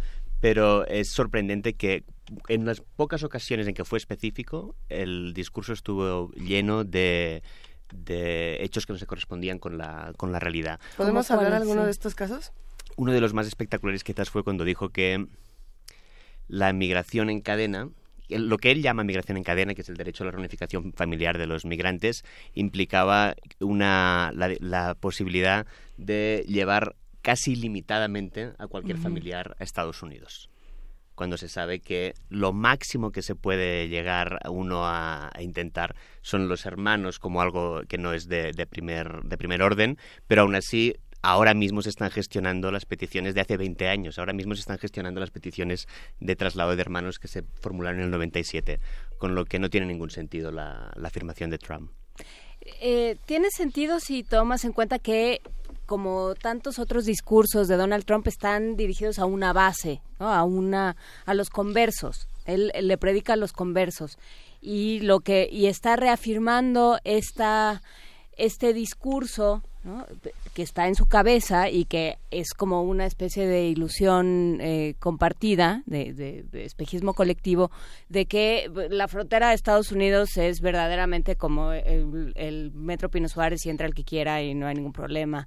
Y si tú tienes un, un familiar, tú te puedes traer, si tienes un familiar ya en Estados Unidos, pues él se puede traer hasta su vecino que le toma los recados, o sea que, que no hay ningún problema. Y que además esas personas que entran son las causantes de cualquier problema en, en Estados Unidos. O sea, realmente es un discurso muy congruente con, con lo que ha ido diciendo Estados Unidos. El, el tema es cuál es la respuesta, ¿no? O sea, está, eh, por supuesto, tiene una mayoría republicana en el Congreso que se levantaba cada tres frases a aplaudirle de una manera francamente vergonzosa que nosotros conocemos pues porque nosotros venimos de un régimen eh, más o menos totalitario que es el PRI y que sabemos que así funcionan estos eh, estos discursos pero pero digamos los estadounidenses se jactaban de que eso no era así ¿no? Bien, yo aquí matizaría algunas cosas en el sentido, estoy totalmente de acuerdo con lo que comentas sobre que el discurso tenía una parte muy importante en la que Trump hablaba a su parroquia. Y hablaba a su parroquia sobre todo en lo que es la línea roja del trumpismo, que es el de vincular la inmigración ilegal con la delincuencia. Y ahí fue muy exagerado y fue muy descarado como intentó digo el discurso estuvo lleno de momentos emocionales en los que compartía con víctimas supuestas víctimas de la de la inmigración ilegal que eran en realidad víctimas de, casos de delincuencia y establecía este vínculo tan duro tan tan discriminatorio entre inmigración ilegal y delincuencia como si no hubiera nativos que eh, fueran delincuentes en este sentido, efectivamente fue un discurso muy para la parroquia y además fue un discurso que la oposición rechazó mucho porque no trató ni el tema de Rusia, no trató tampoco el tema del movimiento feminista, del Me Too, no lo trató en ningún momento. No, bueno. Y para la izquierda del Partido Demócrata, que es el tema que importa más a la izquierda, no tanto al centro del Partido Demócrata, tampoco trató el gran tema del crecimiento de la desigualdad social en Estados Unidos.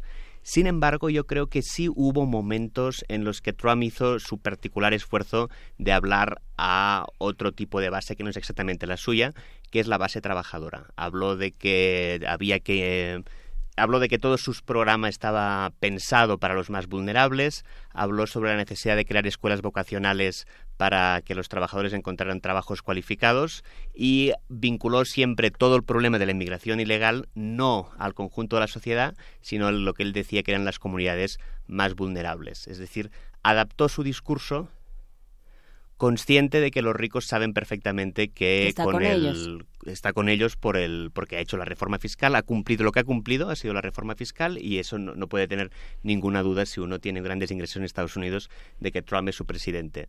Pueden tener dudas los trabajadores que votaron por Trump y fue en parte para los trabajadores para los que dedicó gran parte de, los, de su discurso. Todo ese discurso lo adaptó a que la inmigración ilegal es un problema para los trabajadores, que la reforma fiscal beneficia a los trabajadores, de nuevo, ahí también eh, dejó datos muy, muy cuestionables sobre los efectos de la reforma fiscal. Dijo que la mayor parte de la gente tendría bonos de miles y miles de dólares cuando sencillamente no es, no es, no es el caso. Sí, que les iban a subir los sueldos y que iban a bajar los impuestos y todo, todo eso lo dijo. Eh, ¿Qué pasa con Guantánamo? El momento en el que habla de Guantánamo y dice que no se va a cerrar cuando era fue una de las promesas de Obama que no que dejó a medio cumplir cuando se fue y que y que entra dentro de esta eh, idea de tenemos que defendernos. ¿No? O sea, el, el, el discurso, el, el leitmotiv de Trump ha sido tenemos que defendernos. Sí, aquí hubo otra falsedad también que dijo que la mayor que Estados Unidos dejaba cientos y cientos y cientos de, de, de, terroristas en libertad y que luego los encontraban en el campo de batalla cuando los cálculos son que no, no, llegan a 200 entre sospechosos y casos confirmados de liberados de Guantánamo que luego se hayan, hayan reingresado en la, en la lucha islamista. Es interesante la comparación con Obama en este caso, en el sentido de que Obama prometió que cerraría Guantánamo, evidentemente no lo cumplió y además no lo cumplió en parte por este respeto a lo que se llama la regla del filibusterismo en Estados Unidos, que es la idea de que casi todo se tiene que aprobar por 60 votos en el Senado. Los republicanos que son más pragmáticos en ese sentido están proponiendo un pacto a los demócratas en el tema de inmigración porque necesitan estos 60 votos, pero también están haciendo las reformas que, que ya hubiera podido hacer Obama, ya hubiera podido hacer el Partido Demócrata en 2008-2010 para que desbloquear esta situación política en Estados Unidos de que siempre se necesiten 60 votos en el Senado, con lo que se está abriendo una una posibilidad a que también en el futuro, si ganan los demócratas, ya no tengan la excusa de que se les está bloqueando desde Capitol Hill. Este puede ser un desarrollo interesante, un efecto colateral interesante de la presidencia de Trump y de la hegemonía republicana actualmente en, el Capitolio. ¿Qué otros efectos eh, ves tú para la presidencia de Trump? Porque no no pueden quedar indemnes o sea Estados Unidos además si tú si, si veías las tomas de, de este de este discurso era una mayoría blanca eh, aplastante. ¿no? Había muy pocas minorías, había muy poca diversidad y entonces de pronto parece que los últimos 100 años de derechos civiles no sucedieron. Sí, sin duda. Viene de lejos en el sentido de que tenemos que recordar, por ejemplo, que cuando Obama entró en 2006 como senador de por Chicago, no era la primera vez que hubiera un afroamericano en el Senado, pero sí era el único afroamericano en aquel momento en la Cámara. Es decir, incluso en momentos de hegemonía demócrata se ha reflejado esta, esta disparidad racial en, en, las dos cámaras. Y efectivamente se ve muy reflejado en, en, en, imágenes de este tipo. Yo creo que también que una de las cosas destacables de, de ayer, que no se sabe si se va a poder concretar porque se, se, filtraron las declaraciones estas sobre los países de mierda que dijo Trump y, lo que dificultó mucho el proceso de negociación es que Trump reiteró un posible pacto con los demócratas en el tema de inmigración. Y el pacto consiste en por parte de los republicanos ofrecer la ciudadanía a aquellos dreamers, aquellos menores que llegaron a Estados Unidos sin, sin poder decidir eh, su, su futuro a cambio de unos cuantos requisitos y además a 12 años vista, y a cambio de esto, Trump pide seguridad en la frontera, que puede o no puede ser muro. Pide también que se acabe con la reunificación familiar y pide también que se acabe con la lotería de visa. Y para hacer y para fortalecer sus argumentos, Trump vinculó la lotería de visa a los ataques terroristas en Estados Unidos y vinculó también el tema de la, de la reunificación familiar al incremento de la delincuencia. ¿Qué voces a nivel internacional pueden eh, es contrarrestar a Trump sin decir, ah, sí, tú hueles a manzana, pues tú hueles a pera, ¿no? Eh, lo digo pensando, por ejemplo, en, en, esta declaración de los shithole countries que se filtra y, y, de pronto vemos a Bono en, en, los Grammys diciendo, ahora le voy a dedicar mi canción a los shithole countries. Y le decimos, bueno, Bono, después de que tú estás metido en tales escándalos de corrupción y en los Panama Papers y en... y hacemos una fila interminable de otras declaraciones. Y vemos otros presidentes que dicen, pues es que Donald Trump es muy tonto, pero yo no voy a dar ningún otro argumento o ninguna otra herramienta para que la discusión cambie hacia otro lado. ¿Quién sí se está encargando de eso? Y más cuando nos damos cuenta de que discursos hay, pero acciones no pasa nada, pues. Sin duda, digo, aquí una de las claves creo que es, eh, y eso fue definido hace tiempo por un politólogo de Harvard que se llama Joseph Nye, es que Estados Unidos, como cualquier otro superpotencia, necesita dos tipos de poder. El poder duro, ¿no? el hard power, la economía, el ejército, y también necesita el soft power, el poder, el poder suave de ser atractivo y de ser atractivo a través de la cultura, a través de las formas, a través del respeto al resto de países. Y está claro que Trump está dinamitando mucho eh, el soft power, en el sentido que se proyecta una imagen muy antipática del mundo. Lo que pasa que yo creo que aquí sí va a ser a largo plazo posibles alternativas al soft power estadounidense en el sentido de que de aquí a imaginar que, por ejemplo, China construya su propia industria cinematográfica y su industria musical que se extienda por el mundo y que sea una alternativa al atractivo estadounidense, seguramente falta un buen trecho.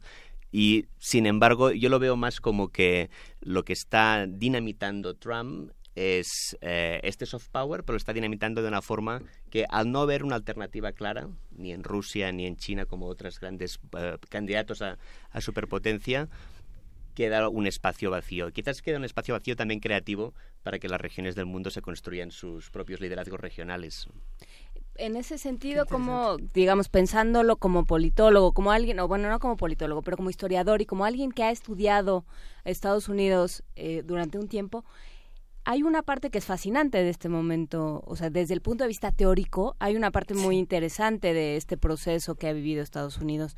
¿Cómo lo ves, lo ves tú, Andreu? Es una encrucijada, es una encrucijada que depende mucho. Digo, yo creo que la, encrucijada más importante que está proponiendo la administración Trump y que está poniendo en peligro la administración Trump es que un liderazgo mundial tiene que estar basado sobre todo en un quid pro quo, tiene que dar algo y recibir algo.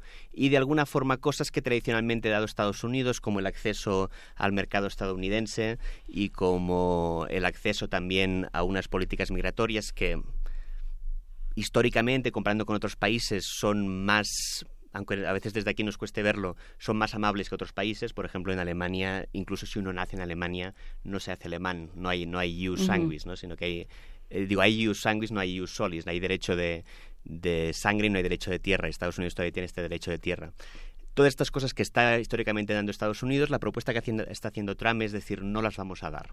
No vamos a dar eh, nada a cambio de nuestro liderazgo. Somos los más poderosos y por lo tanto el resto del mundo tiene que apreciar y tiene que rendirse ante, ante nuestro poder. Y eso efectivamente, digo, evidentemente tiene, tiene efectos a medio plazo y a largo plazo, por supuesto. La otra cosa importante que tener en cuenta es que sin ser su mérito, el contexto económico mundial, y se ha visto en el ambiente eufórico de Davos de este año, es un, contexto económico favorable. Y eso permite también que muchas de las cosas que en otro contexto serían desastrosas, en un contexto económico favorable no sean tan duras o se puedan, no, no generen tanta oposición ni a nivel internacional ni a nivel nacional. Y sin embargo, llama la atención porque, digamos, después de la Segunda Guerra Mundial, el mundo se organiza alrededor de Estados Unidos. Estados Unidos tiene este liderazgo por, eh, por haberse convertido justamente en un lugar al que eh, un lugar de refugio, un lugar que aceptaba a todos aquellos a quienes se perseguía en otros lugares del mundo por sus creencias, por sus orígenes, etcétera, ¿no? Y entonces eh, darle la espalda a eso le va a salir caro, o uno pensaría, ¿no? A lo mejor a nosotros, como dices, nos va a servir para afianzar otro tipo de liderazgos ¿no? Para, para repensar, a nosotros repensar América Latina, Europa, eh, solucionar muchas cosas, pero, pero ¿qué, ¿cómo lo ves? Yo creo que una, analogía histórica interesante en este caso puede ser la presidencia Nixon, en el sentido de que en el 45 se reúnen en Bretton Woods pues, eh, los países vencedores y crean las instituciones que van a propiciar la gobernancia mundial del capitalismo, que son el Fondo Monetario Internacional y el Banco Mundial, con una participación muy destacada en la delegación mexicana de Víctor Urquidi. Y esto de alguna forma funciona hasta Nixon. Y Nixon, en el contexto de los déficits que genera la guerra del Vietnam, decide que el dólar, que en aquel momento funcionaba con una correlación con el oro y funcionaba como moneda económica mundial y, con algunas obligaciones por parte de Estados Unidos, Nixon cancela esta relación entre dólar y, oro y empiezan los cambios flotantes, empieza también la era de la globalización, empieza la, era de las turbulencias financieras internacionales, con lo que propicia, por ejemplo, que Europa empiece a plantearse ya en los 70, desde la presidencia Nixon, la necesidad de establecer un sistema monetario regional, continental. Y de ahí empiezan a hacer la idea del euro, de la idea de que Estados Unidos está haciendo una dejación de sus responsabilidades como primera potencia económica mundial en la gobernanza en las instituciones tanto del Fondo Monetario Internacional como del Banco Mundial.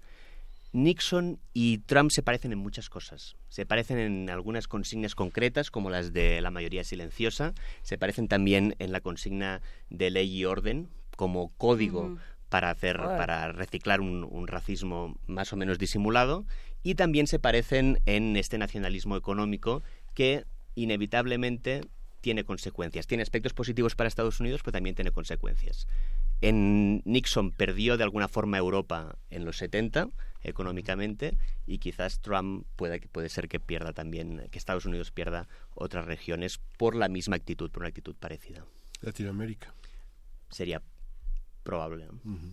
Sí, que eso es lo que han dicho, ¿no? ¿Para qué construir un muro si puedes construir una gran estatua de un de un dedo medio apuntando hacia América Latina, que eso, es, él, él está cerrando la puerta a América Latina.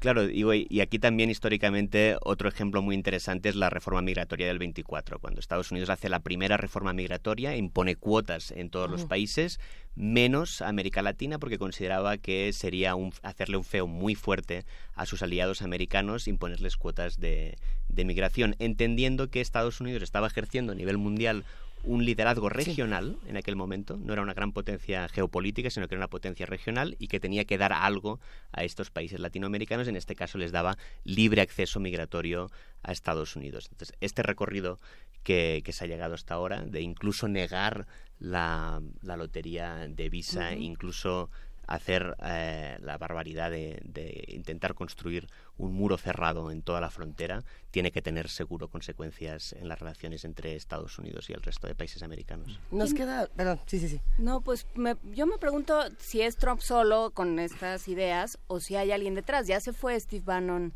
de, de la Casa Blanca y del consejo, el, el grupo más cercano a Trump. Pero ¿quién queda? ¿Quién está detrás del discurso de ayer y de los de todos los días? Bien, en principio, de los sectores que apoyan a Trump, y es algo también que hay mucho, hay mucho chismorreo sobre quién está detrás y, y, con quién confía más y tal.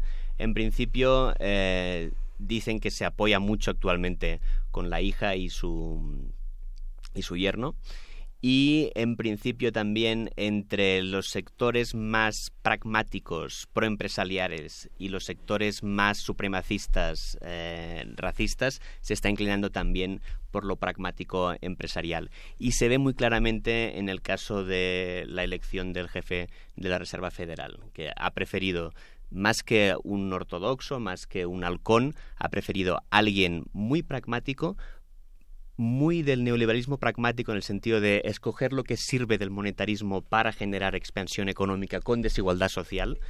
Pero, uh, y eso es la clave que hay que entender, yo creo lo más importante de Trump y de nuevo lo que lo vincula con Nixon, lo que más preocupa a Trump, más que el racismo, más que América Latina, más que México, más que la inmigración ilegal, es ser reelegido. Y va a subordinar su estrategia oh, bueno. a ser reelegido en, en 2020 y por eso el sector más ideológico ha caído, Bannon ha caído y se han quedado los más pragmáticos. Andrea pasa, ahora sí ya se nos acabó el tiempo. Hay por ahí algunos comentarios en redes sociales, por ahí decían que, ver, eh, si no me equivoco, fue Tania Mafalda, que decía, bueno, eh, Obama deportó más personas en su primer año que Donald Trump, ¿no? Como esas cosas que se quedan por ahí. No, Obama deportó muchísima gente.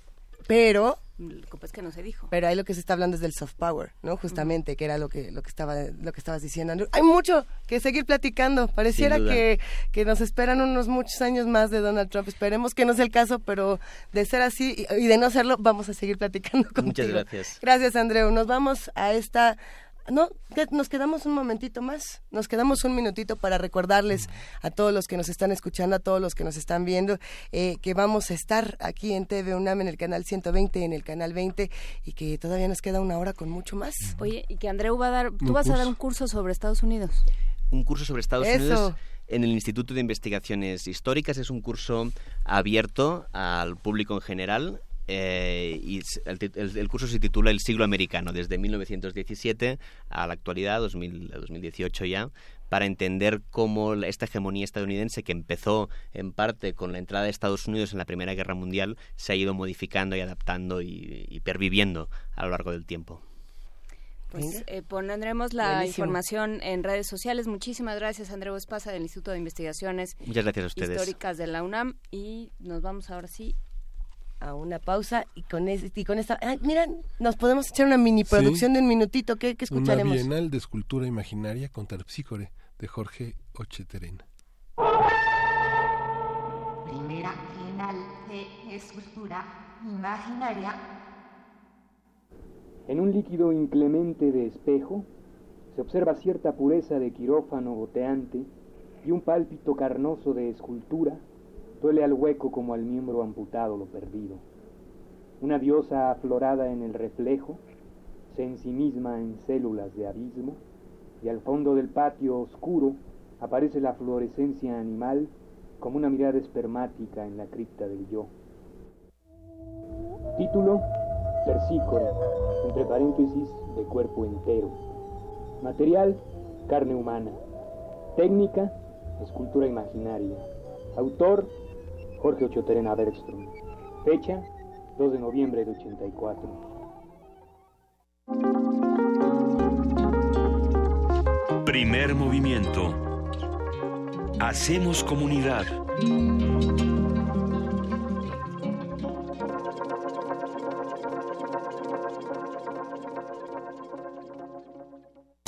Te invitamos al curso La igualdad en el centro del desarrollo sostenible. Necesitamos un nuevo paradigma. El estilo de desarrollo hoy no funciona. Así de claro, el capitalismo, lo siento, no funciona como está. Imparte la doctora Alicia Bárcena. Sala Carlos Chávez del Centro Cultural Universitario. Los días 14 y 15 de febrero de las 12 a las 14 horas. Informes al 5622-7070, 5622-6605 o en www.grandesmaestros.unam.mx. El cupo es limitado. Inscríbete ya. Invita al programa Grandes Maestros de Cultura UNAM.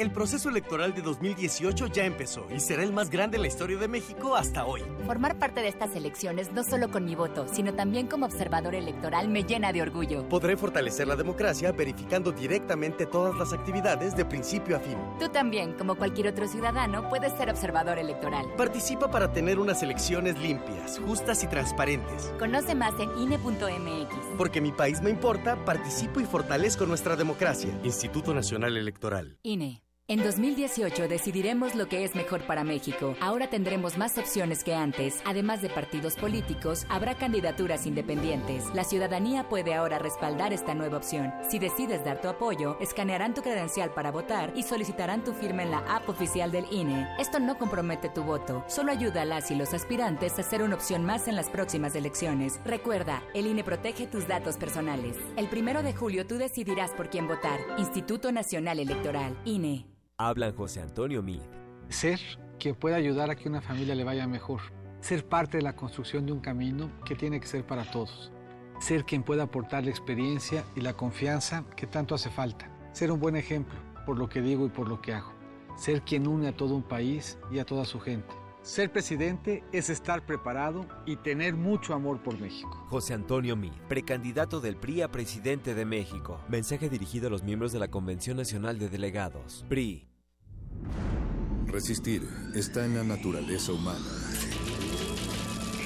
En todo aquello que hemos creado para nuestro cuerpo y nuestro espíritu. En la libertad de nuestros sentidos y el derecho a nuestros pensamientos. En nuestra capacidad de ser responsables y en el gusto de entretenernos. Tenemos un legado que mantener y nuestra tripulación cumple su misión con honor. Resistencia modulada. De lunes a viernes, de las 20 a las 23 horas, por el 96.1 de FM, Radio UNAM. Experiencia sonora. Se equivocan los que piensan que con discursos mueven a México. Los que movemos a México somos los ciudadanos, los que sabemos que el esfuerzo es el mejor homenaje para los nuestros, los que llevamos a México en el rostro con orgullo. Hemos ido ganando fuerzas, tomando terreno. Nuestra participación es la solución. Atreverse el progreso, nuestra decisión. Estamos listos, estamos haciendo la diferencia. El cambio es tuyo, es contigo. Atrévete. PRD.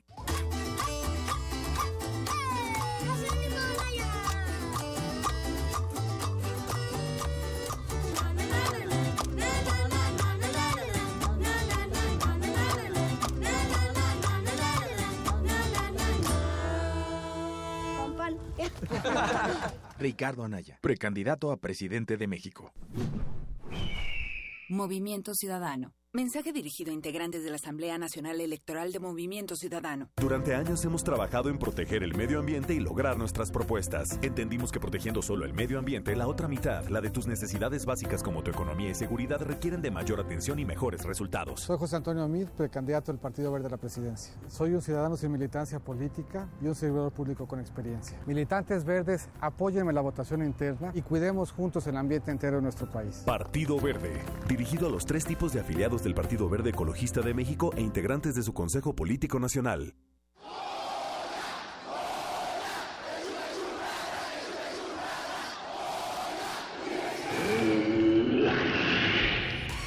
¿Te identificaste? Identifícate con Fundación UNAM y ayuda a becar a miles de alumnos universitarios. Súmate 5340-0904 o en www.funam.mx. Contigo hacemos posible lo imposible. Primer movimiento. Podcast y transmisión en directo en www.radio.unam.mx.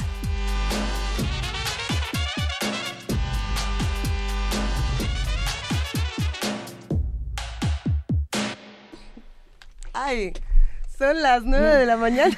Con cinco minutos. Yo te dije, Luisa. Está buena la Te tos. lo dije, Luisa. Está muy buena esta tos. Tápese usted, sigue haciendo frío. Pero ya nos preguntaban todos los invitados que vienen a esta cabina si tenemos calefacción. No, no es calefacción. Es calor humano. Calor humano.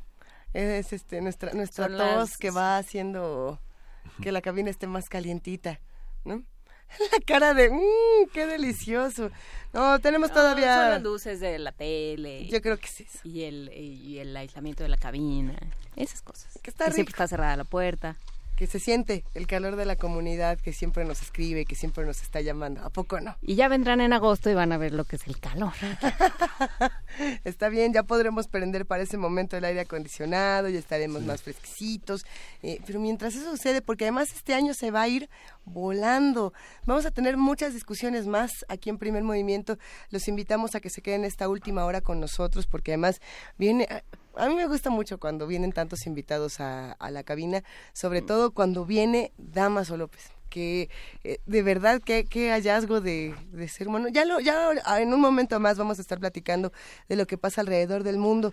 Es momento de poesía necesaria y Miguel Ángel estabas anticipando que iba a estar bastante bueno, que se iba a poner bueno. Siempre es buena la devoción necesaria. Sí, va- vamos para allá y ahorita le seguimos contando.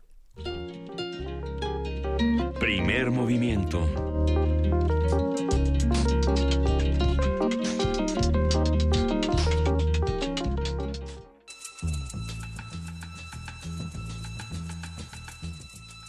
Es hora de poesía necesaria.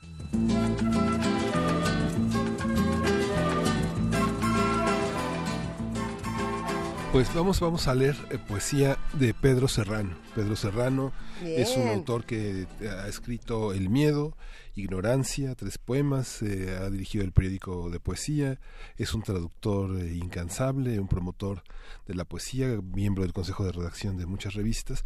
Y este libro, este poema que vamos a leer, es, es de un libro que editó Ediciones Sin Nombre, que tiene una colección muy amplia de poesía contemporánea, de poesía mexicana y de poesía de traducción, y Pedro Serrano forma parte de este, de este gran menú editorial.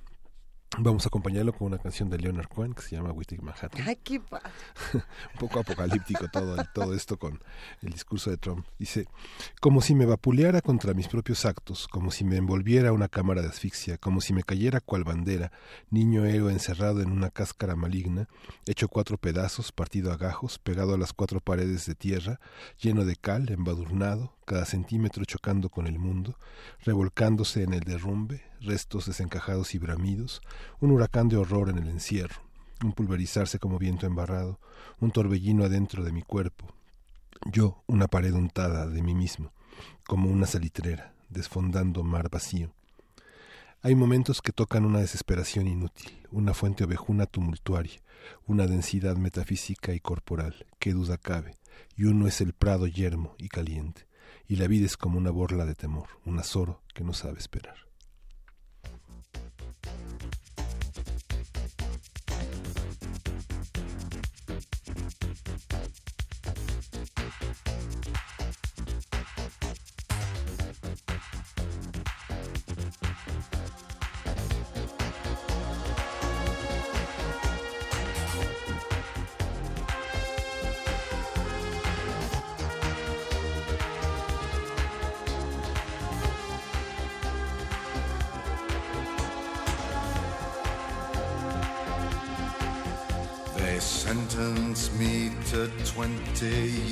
Of boredom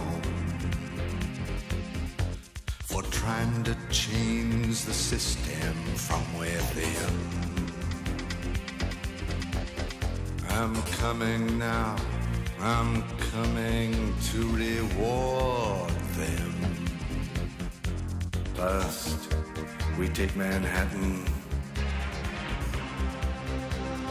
Then we take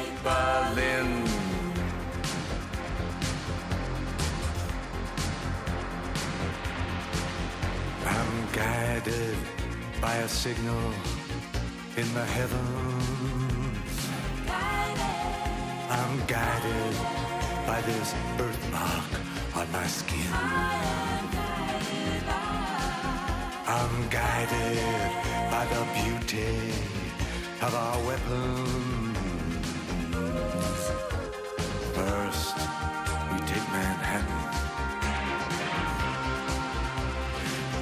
we take Berlin?